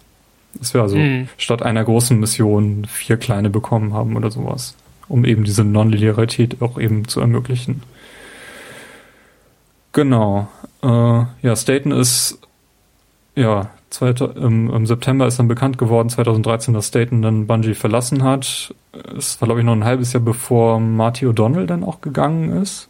Mhm. Weißt du da eigentlich mittlerweile die Umstände, warum er Bungie verlassen hat? Ja, da, da ist ja auch was geleakt. Ähm, ist es veröffentlicht, äh, äh, da O'Donnell ja vor Gericht gewonnen hat. Ne? Also der mhm. hat Recht bekommen und muss äh, seine Aktien irgendwie zurückbekommen äh, die Bungie ihm nicht mehr geben wollte. Und es scheint halt so zu sein, dass es da, ähm, also er hat ja mit Paul McCartney irgendwie so Musik ähm, gemacht, also eigentlich eine S Sinfonie für Destiny, was dann über die Jahre äh, nach und nach äh, veröffentlicht werden sollte. Und er wollte halt, dass das Ganze ähm, als Album irgendwie veröffentlicht wird. Hat so ein bisschen das Magnum Opus gesehen. Und irgendwie hat Bungie das nicht schnell genug gemacht. Das war ein Streitpunkt. Und noch eine Geschichte war, also die, äh, die Vorschau äh, äh, von Destiny, also auch jetzt von Taken King, ähm, die haben, ähm, ist nicht Thin Lizzy, oder? Ähm, also sie haben halt O'Donnells Mu Musik nicht genommen, sondern Led Zeppelin, genau, Led Zeppelin äh, Musik genommen. Und das wollten die halt damals und äh, man kann auch zurückgucken, ist auch so eine Vorschau, also es ist so ein, ein Trailer, wo zum Beispiel so einen so ein Loch springt und äh, es hat alles so schnell und Rockmusik und ja, es ist total geil, durch das Sonnensystem zu düsen, Woo! so, ne, also total nicht die Stimmung, die man von Halo kennt, so, oh, also komplett was anderes. Mhm. Und das hat ihn richtig übelst verstimmt. Und da soll er halt, es hieß in den Unterlagen, da soll er halt ähm, Leute auch bei Bungie recht unter Druck gesetzt haben. Äh, ne, die Overlords bei Activision, die würden alles verderben. Und letzten Endes konnte Bungie da bei seinem Verhalten nicht mitmachen, meinten die. Und ja, dann musste er gehen. Ähm, also das war das. Also das, es gab, also es klingt tatsächlich, also damals hat man vermutet, es hängt irgendwie zusammen. Äh, ja, also entscheidend bei der Geschichte mit Joe Staten war halt der Auslöser, dass die eben so einen Supercut gemacht haben, so zwei Stunden alle Cutscenes zusammen. Und das hat, äh, haben die gezeigt, ne? Und ähm, Jason Jones, äh, ne, der eine der Mitgründer äh, von Bungie ist, äh, äh fand es schlimm. Und viele fanden es wohl schlimm. Äh, halt, ne, würde äh, keinen Sinn ergeben und so. Und das heißt, das, das war dann einfach, dass die Geschichte äh, äh, äh, nicht kohärent war oder Klischee, haben die gemeint, ne? Also kitschig. Ja, puh. Also ist heftig. Ich meine, ähm, ich weiß, Penny Arcade hat irgendwann danach gesagt, so die Geschichte der releaseden Version wäre schon besser als das, was die im Vorfeld gesehen haben, wer weiß. Andererseits ich, ist vieles wohl von damals in die Grimoire-Karten äh, verfrachtet worden. Ja, es sind ja auch nicht alle von den Autoren dann auch gegangen. Also ja, erst später. Ne? Das, mhm. das war auch in diesem Artikel. Die sind erstmal geblieben, wurden wohl sehr an den Rand gesetzt und da ist eine Zeile in diesem Text. Das Spiel wurde dann ohne äh, Schriftstelle zu Ende geschrieben teilweise, ja. weil die ja. einfach geguckt haben, was haben die äh, geschnitten, wie geht das Spiel dann weiter, also welche Missionen macht man da und haben einfach Sachen aus anderen Missionen zusammengesetzt und so auf einmal ergibt es einen Sinn, dass zum Beispiel äh, der schwarze Garten wie Venus aussieht, aber auf dem Mars ist. Mhm. So Dinge. Also, äh, oder zum Beispiel, wenn man die Rede am Ende vom Sprecher der Wächter hört, dass er sagt, wir haben ganz lange unter dem bösen Gott gelitten, damit meint er den Reisenden, the, the Traveler. Weil äh, ich gehe ganz fest davon aus, dass im ersten Spiel irgendwann rauskam, und das stand im Artikel auch, äh, The Traveler er hat nicht nur das Licht mitgebracht, sondern hat auch die Dunkelheit mitgebracht. Also ist nicht halt so ganz klar gut, ähm, sondern irgendwie hat auch das Böse mitgebracht oder so. Ja. Ja, also auf jeden Fall sehr schöne Geschichte, vor allem auch eben, dass ähm, nachdem die Entscheidung gefallen ist, auch äh, das Zentrale, das oder das Spiel erstmal weiterentwickelt wurde mit, mit Hinblick auf eben das Gameplay und nicht auf die Story. Ähm, was ja vielleicht auch Destiny den Arsch gerettet hat, dass sie da eben den Teil so einigermaßen passabel hin, hinbekommen haben. Also es gibt natürlich die von dir angesprochenen Dinge, so mit diesem Level-System, was von Anfang an nicht so optimal ja. gelungen ist, was dann aber auch eben ähm, im Hinblick auf Feedback eben angepasst wurde und jetzt mit also, King eben wieder umgebaut wurde, soweit, ja. dass, es, dass, es, dass es vielleicht einigermaßen besser passt. Wie würdest du das sehen? Ja, ja, ich meine, nicht nur das, ich meine, Luke Smith hat jetzt äh, auch gesagt öffentlich, ähm, die wussten schon bei Release, dass dieses Level-System halt schlecht ist. Also, dass es halt nicht befriedigend ist und dass man da was machen muss. Und äh, anscheinend haben die schon damals begonnen, ähm, das System von Taken King äh, äh, zu erstellen. Und haben letzten Endes, meine ich, ja über die DLCs dann versucht, uns zu beschäftigen. Ja, weil es gab zum Beispiel im ähm, House of Wolves gab's diese dieses Material, das hieß Etheric Light, also so, so und damit konnte man alte Rüstungen und Waffen nochmal aufleveln. Aber jetzt sind die vollkommen nutzlos, die Dinge.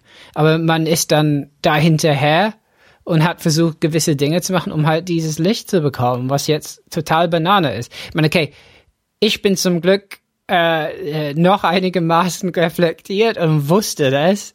Also, meine ist klar, das ist ein virtuelles Spiel. Und äh, das heißt, man darf auf gar keinen Fall erwarten, dass man irgendwie was Konkretes von seiner, man soll es so lange machen, wie man Spaß hat. Und wenn man keinen Spaß hat, soll man halt, äh, es gibt äh, eine Auswahl an anderen Spielen, man kann auch das Leben genießen. Ich laufe weiterhin nach wie vor gern so draußen in der Welt. Und von daher, es gibt andere Dinge, die man tun kann. Aber mhm. für manche Leute, die haben viel Zeit investiert, ja, jetzt ist ihre ganze Währung nutzlos, ja. Ja. Ja, okay, aber da muss man dann vielleicht mal in den sauren Apfel beißen, gerade bei, bei solchen Dingen. Ja. Und ich fand die, die, die Geschichte ganz nett, irgendwie so, dass nach dem Release sich Bungie mit den Directors von Diablo 3 getroffen hat, die ja auch eben yeah. bei, bei Activision oder betreut werden, sage ich mal. So von wegen, wie habt ihr es nochmal gemacht? Wie hat das eigentlich damals gemacht? Weil da Diablo 3 stand ja nach Release auch vor ähnlichen Problemen und hat ja. irgendwie erst mit dem, mit dem großen, mit der großen Erweiterung alle Spieler versöhnt und alleine schon die Geschichte mit diesem Marktplatz, den es dann eine Zeit lang gab und, mhm. und, solche Dinge. Also vielleicht, vielleicht haben sich da, haben sie sich von den richtigen Leuten beraten lassen. ja, ich meine, auf jeden Fall ein Fazit davon war, dass es erwartbar sein muss, was man mit seiner Zeit bekommt, was bei Diablo am Anfang auch super schlecht war. Legendäre Waffen sind halt äh, bei Release habe ich damals auch gespielt, äh, äh, nie rausgefallen. So. Und da dachte man auch, was mache ich mit meiner Zeit? Und ähm, ja, jetzt haben wir das gelöst mit diesem Quest-System, dass man weiß halt, wenn man das macht, und es kann halt sein, dass da was ganz langweiliges, also schwieriges dran ist, aber dann weiß ich, am Ende bekomme ich äh, dies oder das. Mhm. Also ich finde diesen Abschlusssatz so ganz, ganz schön. Ähm, ihr müsst dafür sorgen, dass der Spieler äh, happy ist, wenn er das Spiel beendet. Mhm. Denn irgendwann muss er es beenden. Auch der Spieler, der 4800 Stunden Destiny spielt, wird irgendwann mal so schlafen müssen und äh, ja. möchte dann fröhlich sein und nicht äh, ja. sich ärgern, dass er Waffe XY immer mein, noch nicht bekommen hat. Ich meine, es wäre eine empirische Frage, ähm, äh, aber es wäre interessant schon zu wissen, wie viele Leute haben das äh, ursprüngliche Spiel frustriert aufgegeben. Mhm.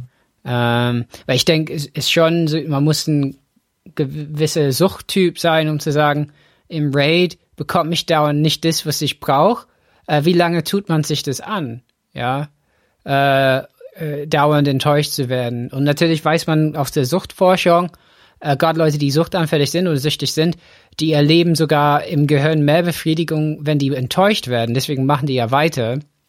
Aber Leute, die vielleicht normal ticken im Gehirn, sagen, also das, das ist ja Zeitverschwendung hier, ich höre auf, weil die eben diese Befriedigung nicht erfahren.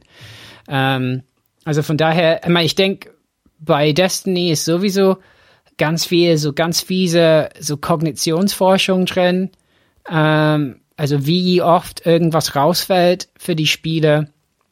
Äh, glaube deswegen ist auch ein bisschen so ein Drama, wenn die so Microtransaction Actions einführen in das Spiel, weil die Gefahr deutlich da wäre, wenn die sagen, ähm, man kann dafür bezahlen, dass, dass äh, bessere Rüstung rausfällt aus Mission, ähm, dass Leute das machen wollten. Kannst du da kurz noch drauf eingehen? Was kann man denn jetzt eigentlich in diesen Microtransactions, ja. die jetzt ja ganz frisch eingeführt wurden, was, was, was kann man sich denn da kaufen? Also man kann letzten Endes nur so Gesten und Tänze kaufen. Äh, mein, ich finde die Pre das Preismodell ziemlich ähm, auch ziemlich so schelmisch und so, weil letzten Endes man bekommt von denen 500 Silber, die haben Silber eingeführt und ähm, zum Beispiel so einen legendären Tanz bekommt man für 400 und es gibt momentan zwei legendäre, die man tanzen, äh, die man kaufen kann. Das heißt, um zwei zu kaufen muss man nachkaufen und dann für 500 500 Silber kostet ähm, 5 Euro man bekommt für 10 Euro, also 9,99, ähm, 1100 und dann gibt es irgendwas für 20 noch. Ähm, ich glaube, wenn man alle kaufen wollte, müsste man 20 Euro ausgeben. Die Tänze sind ganz nett. Also es gab zum Beispiel mit der Collectors Edition oder auch digital konnte man nachkaufen, konnte man so zwei legendäre Tänze bekommen für jede Klasse.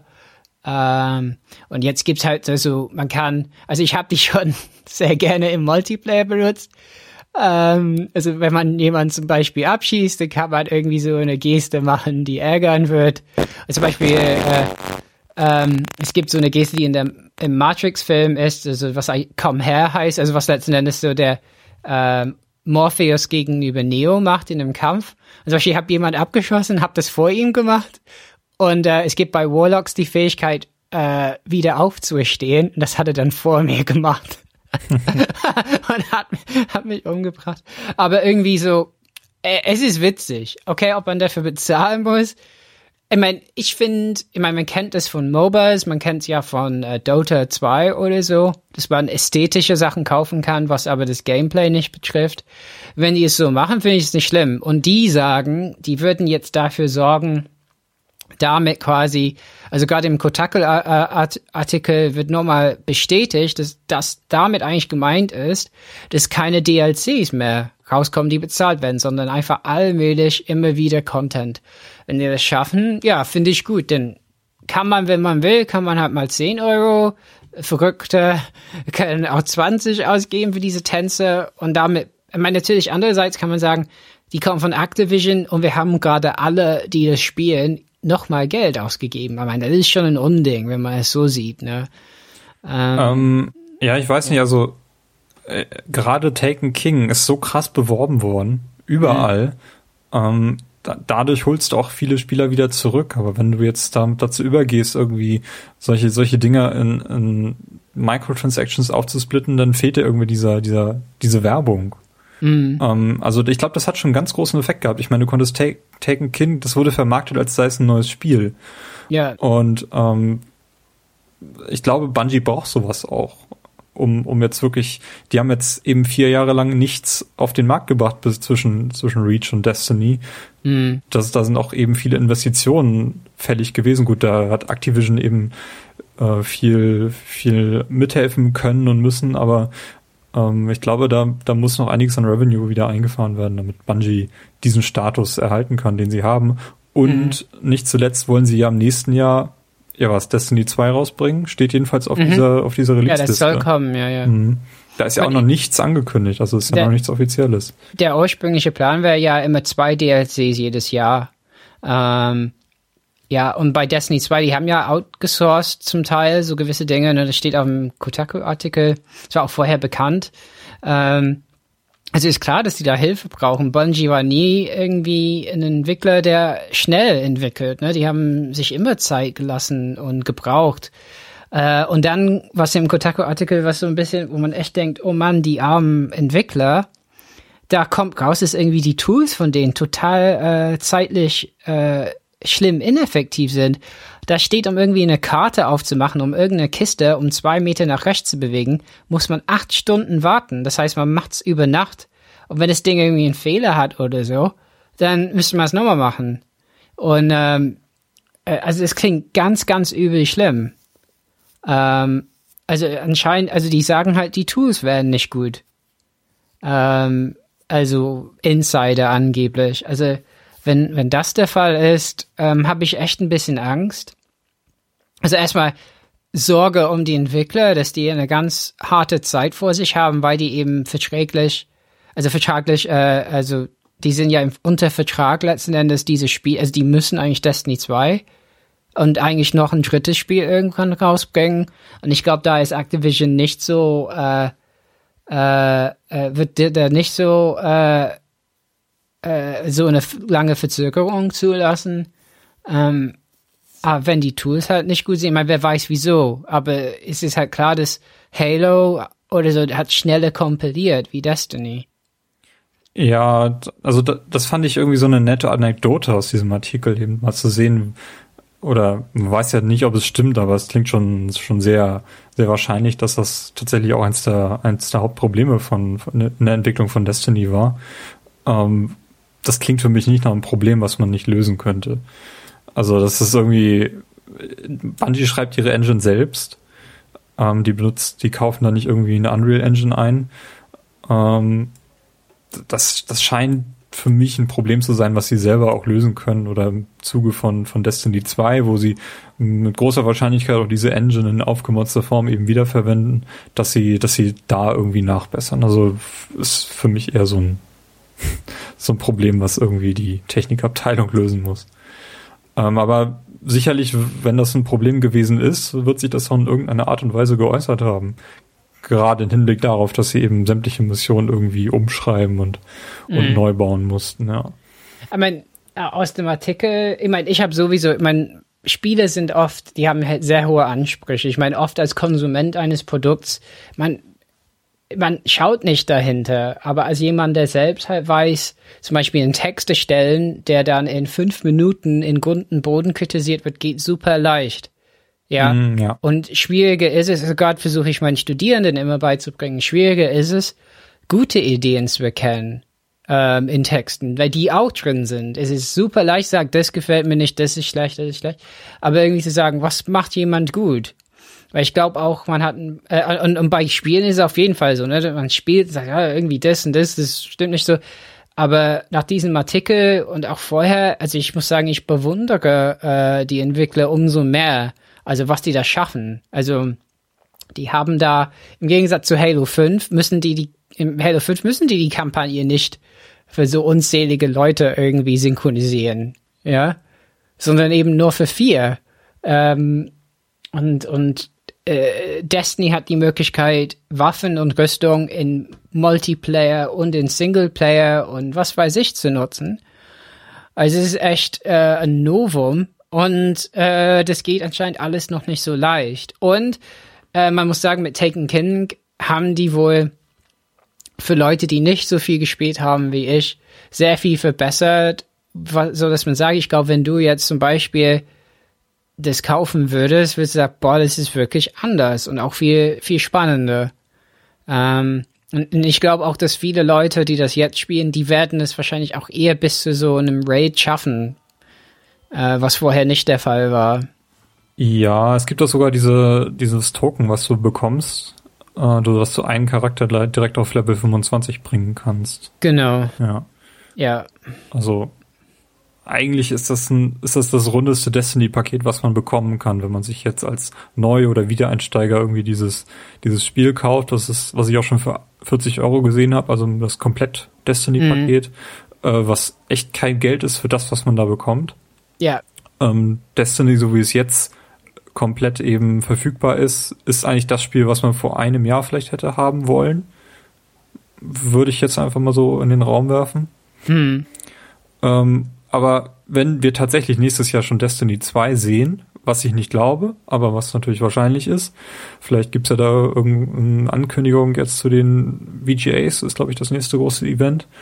Ähm, dann wird das auf Taken King eben aufbauen, so auf dem System, was wir dort gesehen haben.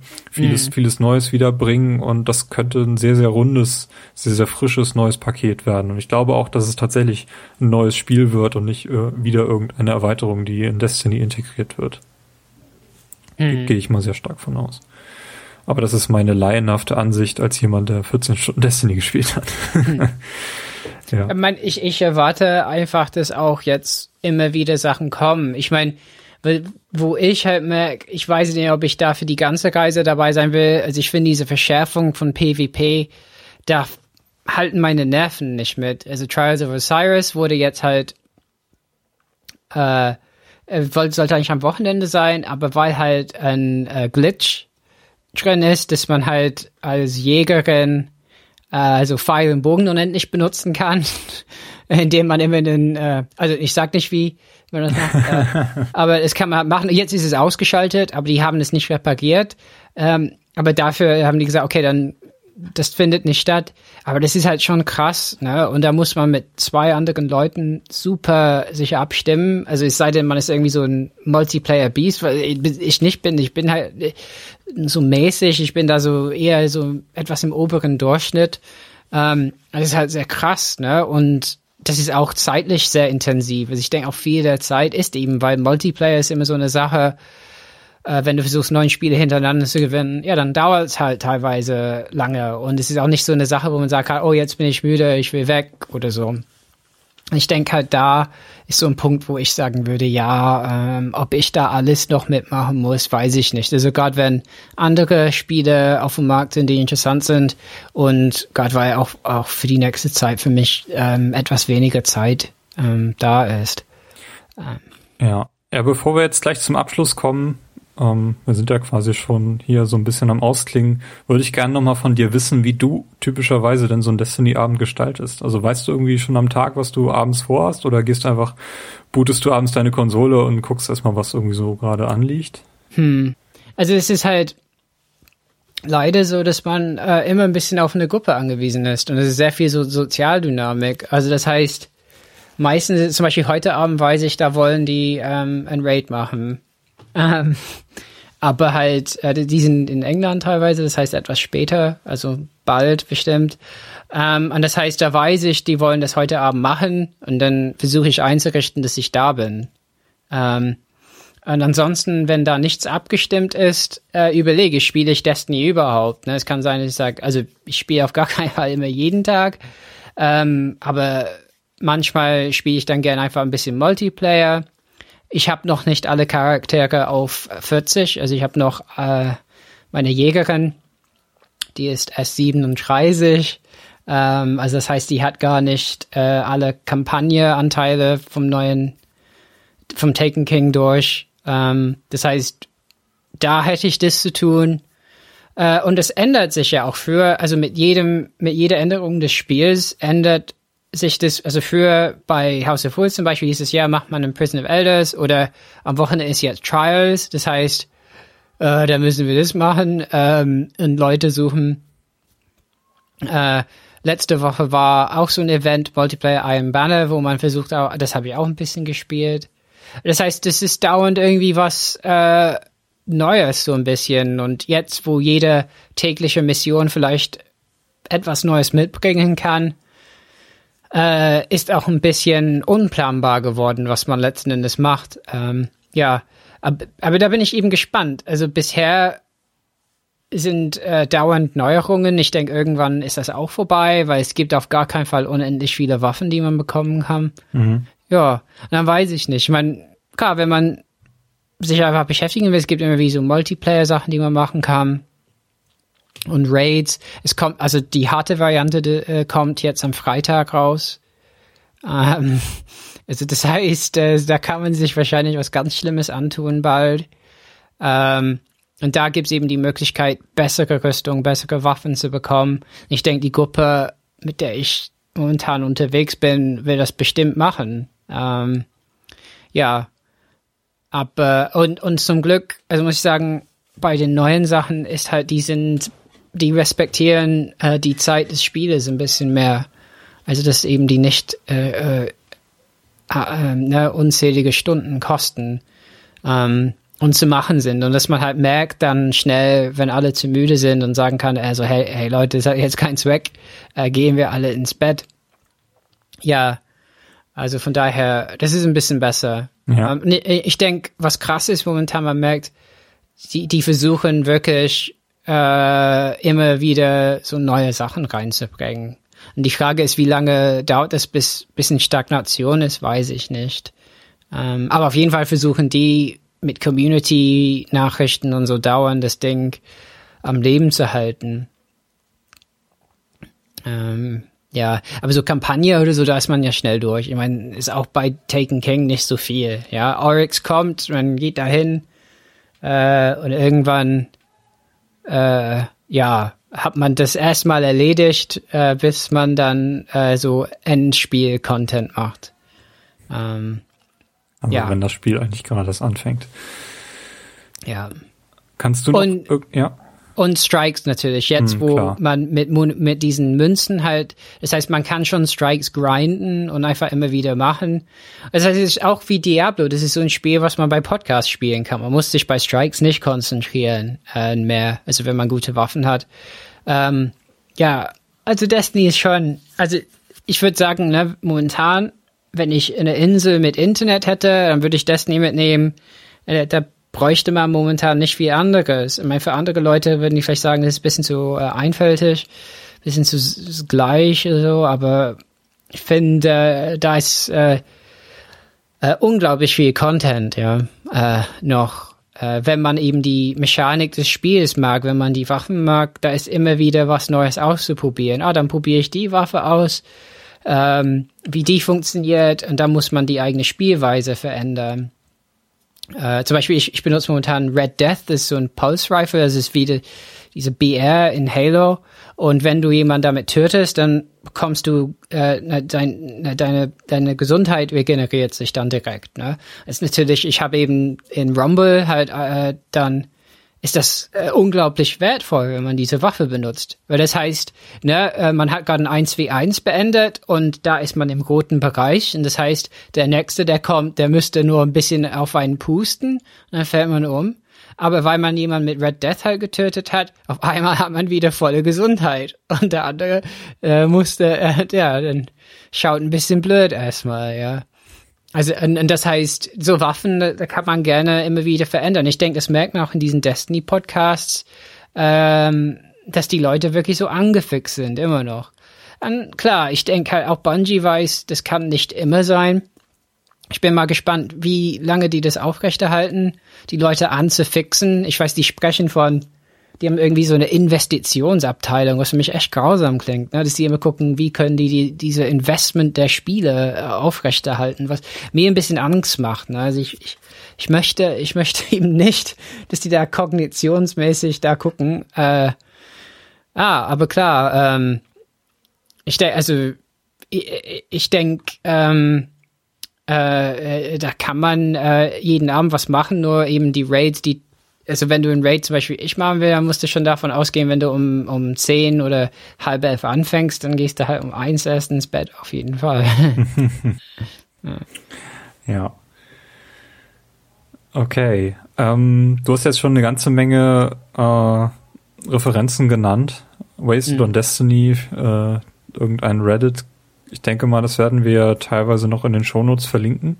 Mhm. Vielleicht kannst du mir dann noch ein paar empfehlenswerte Quellen zukommen lassen. Äh, oder auch Informationsmaterial, wo man irgendwie Überblick über die Waffen und oder empfehlenswerte Waffen für Event XY Mhm. bekommen kann. Da gibt's sicherlich eine ganze Menge, was äh, unter der Haube außerhalb meines Blickwinkels noch verläuft. Wie Mhm. gesagt, äh, du hast gefühlt hundertmal mehr Stunden in das Spiel rein Mhm. versenkt als ich. Kannst nur noch mal wiederholen. Mhm. Ähm, dennoch, äh, ich fand's großartig, mal von einem Spieler zu hören, der sich wirklich ähm, extrem tiefgehend mit, mit Destiny befasst hat und auch ganz gut rüberbringen kann, wo eigentlich die Faszination herrührt und wie es überhaupt sein kann, dass man so viel Zeit ähm, mehr oder weniger sinnvoll in dieses Spiel reinsenken kann. Ähm, ich bin gespannt, wie sich das bei dir mit dem anstehenden Halo 5 äh, ändern wird, was ja nächste, Mhm. nächste Woche schon im Raum steht. Ja, Ja. ja, auf jeden Fall. Also ähm, schon auch, ähm, äh, als die ersten drei Level halt angespielt wurden, ne, öffentlich von Halo, habe ich gemerkt, ah, das, das sieht schon gut aus. Und es sieht auch aus, als hätten die eine coole Geschichte zu erzählen. Ja, also ich bin heiß drauf. Ich habe jetzt habe jetzt die Xbox One hier stehen. Ich habe mir die Master Chief Collection geholt. Ich habe endlich mal Halo 2 gespielt. Mhm. Ähm, bin sehr, sehr angetan. Also es ist von null auf mein Lieblings-Halo geworden. Also es hm. erzählt sehr gut und es gefällt mir besser als Halo 3 und Halo Reach, was bisher hm. so meine Lieblings-Halos waren. Ähm, also ich bin wirklich sehr angetan, dass ich direkt mit Halo 4 weitergemacht habe, weil ich die Story nochmal auffrischen möchte, was da erzählt wurde. Das ist mir nicht mehr so hängen geblieben. Ähm, bei Halo 4 gefielen mir vor allem eben die, diese neuen Gegner, die sie äh, eingeführt haben, aufgrund des, äh, des Bl äh, Blutsväter-Planeten. Ähm, ja, ich bin auch sehr gespannt, wie es in Halo 5 weitergeht, weil ich halt, halt mich da so ein bisschen raus, was da jetzt an Berichterstattung läuft. Mhm. Ich lasse mich da relativ frisch überraschen äh, von Ja, also von da, da, muss man auch ein bisschen vorsichtig sein auf Twitter. Also mm, ähm, ja. man kommt schnell an Spoiler. Ja, genau.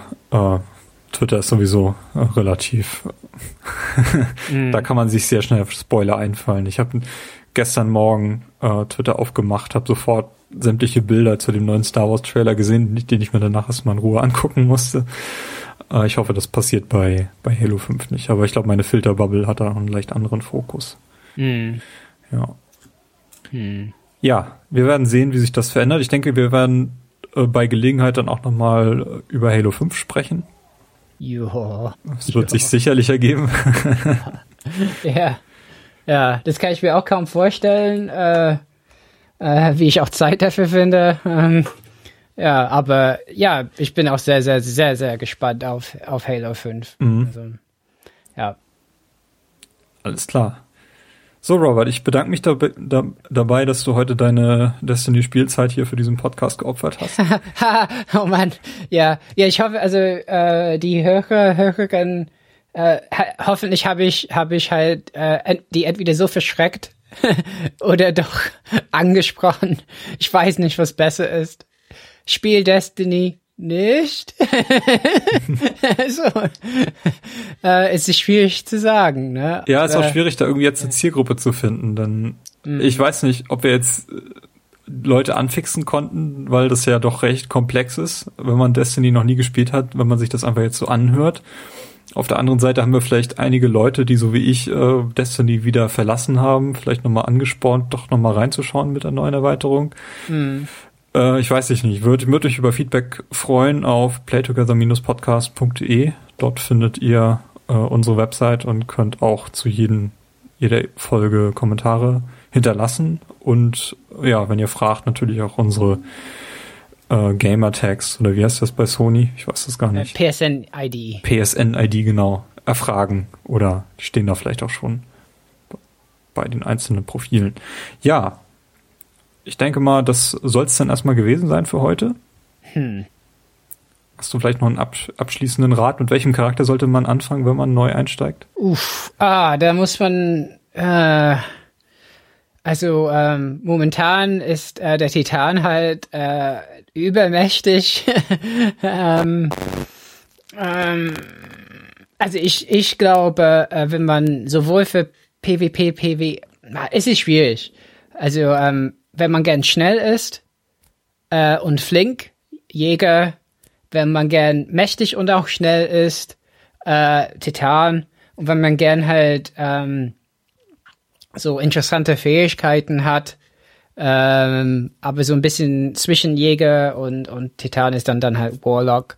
Ähm, aber letzten Endes, das Schöne an dem Spiel ist, man muss sich nicht endgültig für äh, eine Klasse dann entscheiden. Also man kann man kann halt mit einer beginnen und sagen, ja, das gefällt mir nicht und äh, da ist da ist keine Zeit verloren. Ähm, also von daher äh, weiß ich nicht. Ich glaube, wenn man sowas wie Master Chief sein will, dann ist halt Titan ganz eindeutig. Ähm, ja. Äh, und momentan halt mächtig, aber das, das Schöne an diesem Spiel ist jetzt, die fangen an, Sachen zu verändern. Und ich hoffe einfach, dass äh, Bungie es schafft, nervlich und äh, personell ähm, äh, diesem Tempo irgendwie äh, standzuhalten. Mhm. Aber das klingt sehr positiv.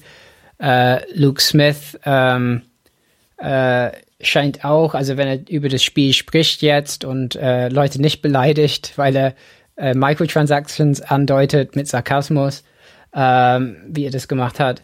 Ähm, ja, die sche scheinen zu wissen mehr jetzt, was die, was, was das Spiel ist, was die haben. Und wie das halt oft so ist bei komplizierten Produkten, die mussten es erstmal erstellen, äh, rausbringen und erst in Interaktion mit den Spielern äh, kommt. Also ich, ich glaube auch, also das Destiny von heute ist nicht das, was die erwartet hätten. Und äh, ich glaube, mit Taken King ist es nicht nur eine Fortsetzung, sondern eine Neuerfindung des Spiels als Reaktion auch. Mhm. Und deswegen, ja, wird spannend sein. Also wenn eben irgendwas jetzt bald aneckt, dann fließt es vielleicht in, in Destiny 2 oder in, in dem, in der Erweiterung, die in dem, in 2017 rauskommt, wer weiß. Vielleicht geht die Welt ja auch unter bis dahin. Man weiß es nicht. Ja, kann alles passieren. ja, auf jeden Fall, äh, das ist sehr ambitioniert, bleibt weiterhin, ist halt ein Spiel, was glaube ich unglaublich viele Klicks noch holt. Ne? Also auf Polygon so sieht man jeden Tag irgendeinen Artikel zu Destiny und es spielen ja unglaublich viele Leute noch. Spaltet auch Spieler, die sagen, ne, das spiele ich nicht, das ist blöd und hab's bisschen gespielt und da war kein Content mehr ja, spannend. Es bleibt eine spannende Zeit, äh, sage ich mal. Und erst jetzt kommt, also diese Generation, Konsolengeneration ist eine merkwürdige, weil erst jetzt irgendwie, was ist es, zwei Jahre nach Release kommt Konkurrenz. Ähm, also in Form von Halo 5. Ja, ja. Weil, weil Call of Duty natürlich irgendwie auf dem absteigenden Ast ist. Also ja, ja, die, die verlieren Spiele und auch Ghosts kam nicht an, was ja bei Xbox One Release und PS4 Release da war. Also ja, ähm, und, und ich finde auch, also Call of Duty spricht irgendwie einen anderen Shooter-Spieler in mir an als Halo und, und Destiny. Also von daher ähm, müssen wir schauen, weil, weil Halo 5 macht vieles richtig, äh, was Destiny nicht macht. Zum Beispiel ne, eigene Server, weil Destiny echt ein Lag-Problem hat, das muss man echt sagen. Ähm, äh, Rankings ähm, und die haben Warzone auch noch, äh, wo man eben mit Kumpels äh, Multiplayer zocken kann in großen Gruppen. Ähm, ja, bleibt spannend. ja, nur, nur natürlich, je nachdem, was die mit der Geschichte machen. Also wenn ich heulen muss und enttäuscht aus dieser Kampagne gehe, wer weiß. Weil ich habe schon das Gefühl, da passiert Dramatisches in diesem Spiel. Also es ist schon angedeutet, ähm, ja. Also, und das ist eben ein Gegensatz zu Destiny, wo man äh, ja eben nicht so investiert ist in Figuren, äh, noch nicht. Also vielleicht schaffen die es irgendwann. Ähm, aber bisher ist das noch nicht so passiert. Ja, alles mögliche in Destiny 2 oder wie auch immer es dann heißen wird. Genau. No? Vielleicht kommt dann Paul McCartney ins Spiel damit.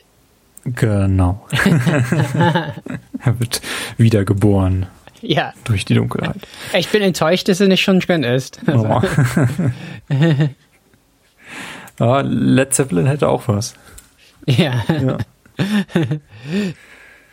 okay, Robert. Dann machen wir den Sack an dieser Stelle zu. Ähm, nochmals danke dafür und ja, ich wünsche dir weiterhin frohes Zocken bei, bei Destiny und bei Halo. Ja, danke. Danke, ja, danke, dass ich dabei sein. Ja, gerne. Jederzeit ja. wieder. Und ja, an dieser Stelle geht es dann demnächst noch mit weiteren Game Talks weiter. Und äh, vielleicht schaffen wir es ja vor Jahresende noch, äh, Halo 5 entsprechend zu würdigen. Oh. okay. Ja, euch wünsche ich noch ein schönes Zocken und ja, bis zum nächsten Mal. Ciao. Tschüss.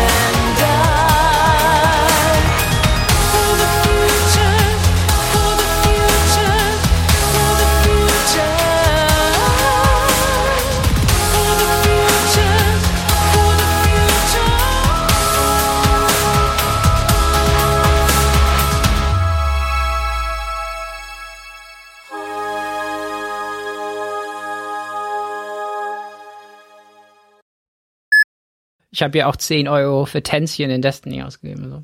Echt? Ja, Gibt's da, da natürlich. gibt's jetzt diese, diese Ingame-Purchases, also diese, diese Microtransactions oder wie Ja, heißt na, das? natürlich habe ich ein paar gekauft. Ich Ah. bin ja, bin ja so eine der, naja, können wir ja, ja, Mann, ey. Ja, mein, du kannst ja auch, äh, kannst ja auch immer, du kannst ja auch voll gut Leute, ähm, wenn du auf äh, äh, wastedondestiny.com gehst, ne, kannst du äh, jeden Gamertag eingeben, ne?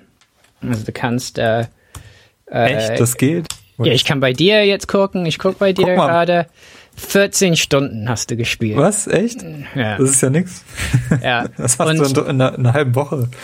Ja, und der höchste momentan liegt bei 4884 Stunden. Ja, aber Und das äh, zählt nicht die Zeit im, im um, in der Umlaufbahn und Inaktivität. Also 4800 sagst du? Ja, 4800 geteilt durch, was sind das jetzt? 400 Tage? ja, 400, ja. Das ist halt zwölf Stunden am Tag die Konsole an. Ähm, Ja, wahrscheinlich. wie, wie kriegt man das hin? Oder lässt er die einfach laufen? Nee, da muss das ähm, zählt ja Inaktivität nicht. Das heißt, er muss gespielt haben. Hm. Ja. Also ist wahrscheinlich jemand mit, mit einem ganz schlimmen Suchtproblem. Ja, also das zum einen, das kann aber auch sein, also ich hatte, kannte mal einen Gears-Spieler, also als ich Gears of War 2 gespielt habe, ähm, mit dem, da bin ich irgendwie in die Community reingegangen und die, haben- der hat halt jeden Tag etliche Stunden den Horde-Modus gespielt und der war halt krank, ne? also da musste zu Hause sein Mhm. und äh, hat dann halt gezockt und hat auch so eine Community gehabt und der war auch total nett und so. Und ich bin dann halt abends häufiger mal damit reingekommen und habe mit denen gespielt. Und dann kam halt irgendwann immer seine Frau nach Hause und dann hat er zwar weitergespielt, aber den Ton ausgemacht, weil er sich dann mit mir ihr unterhalten hat.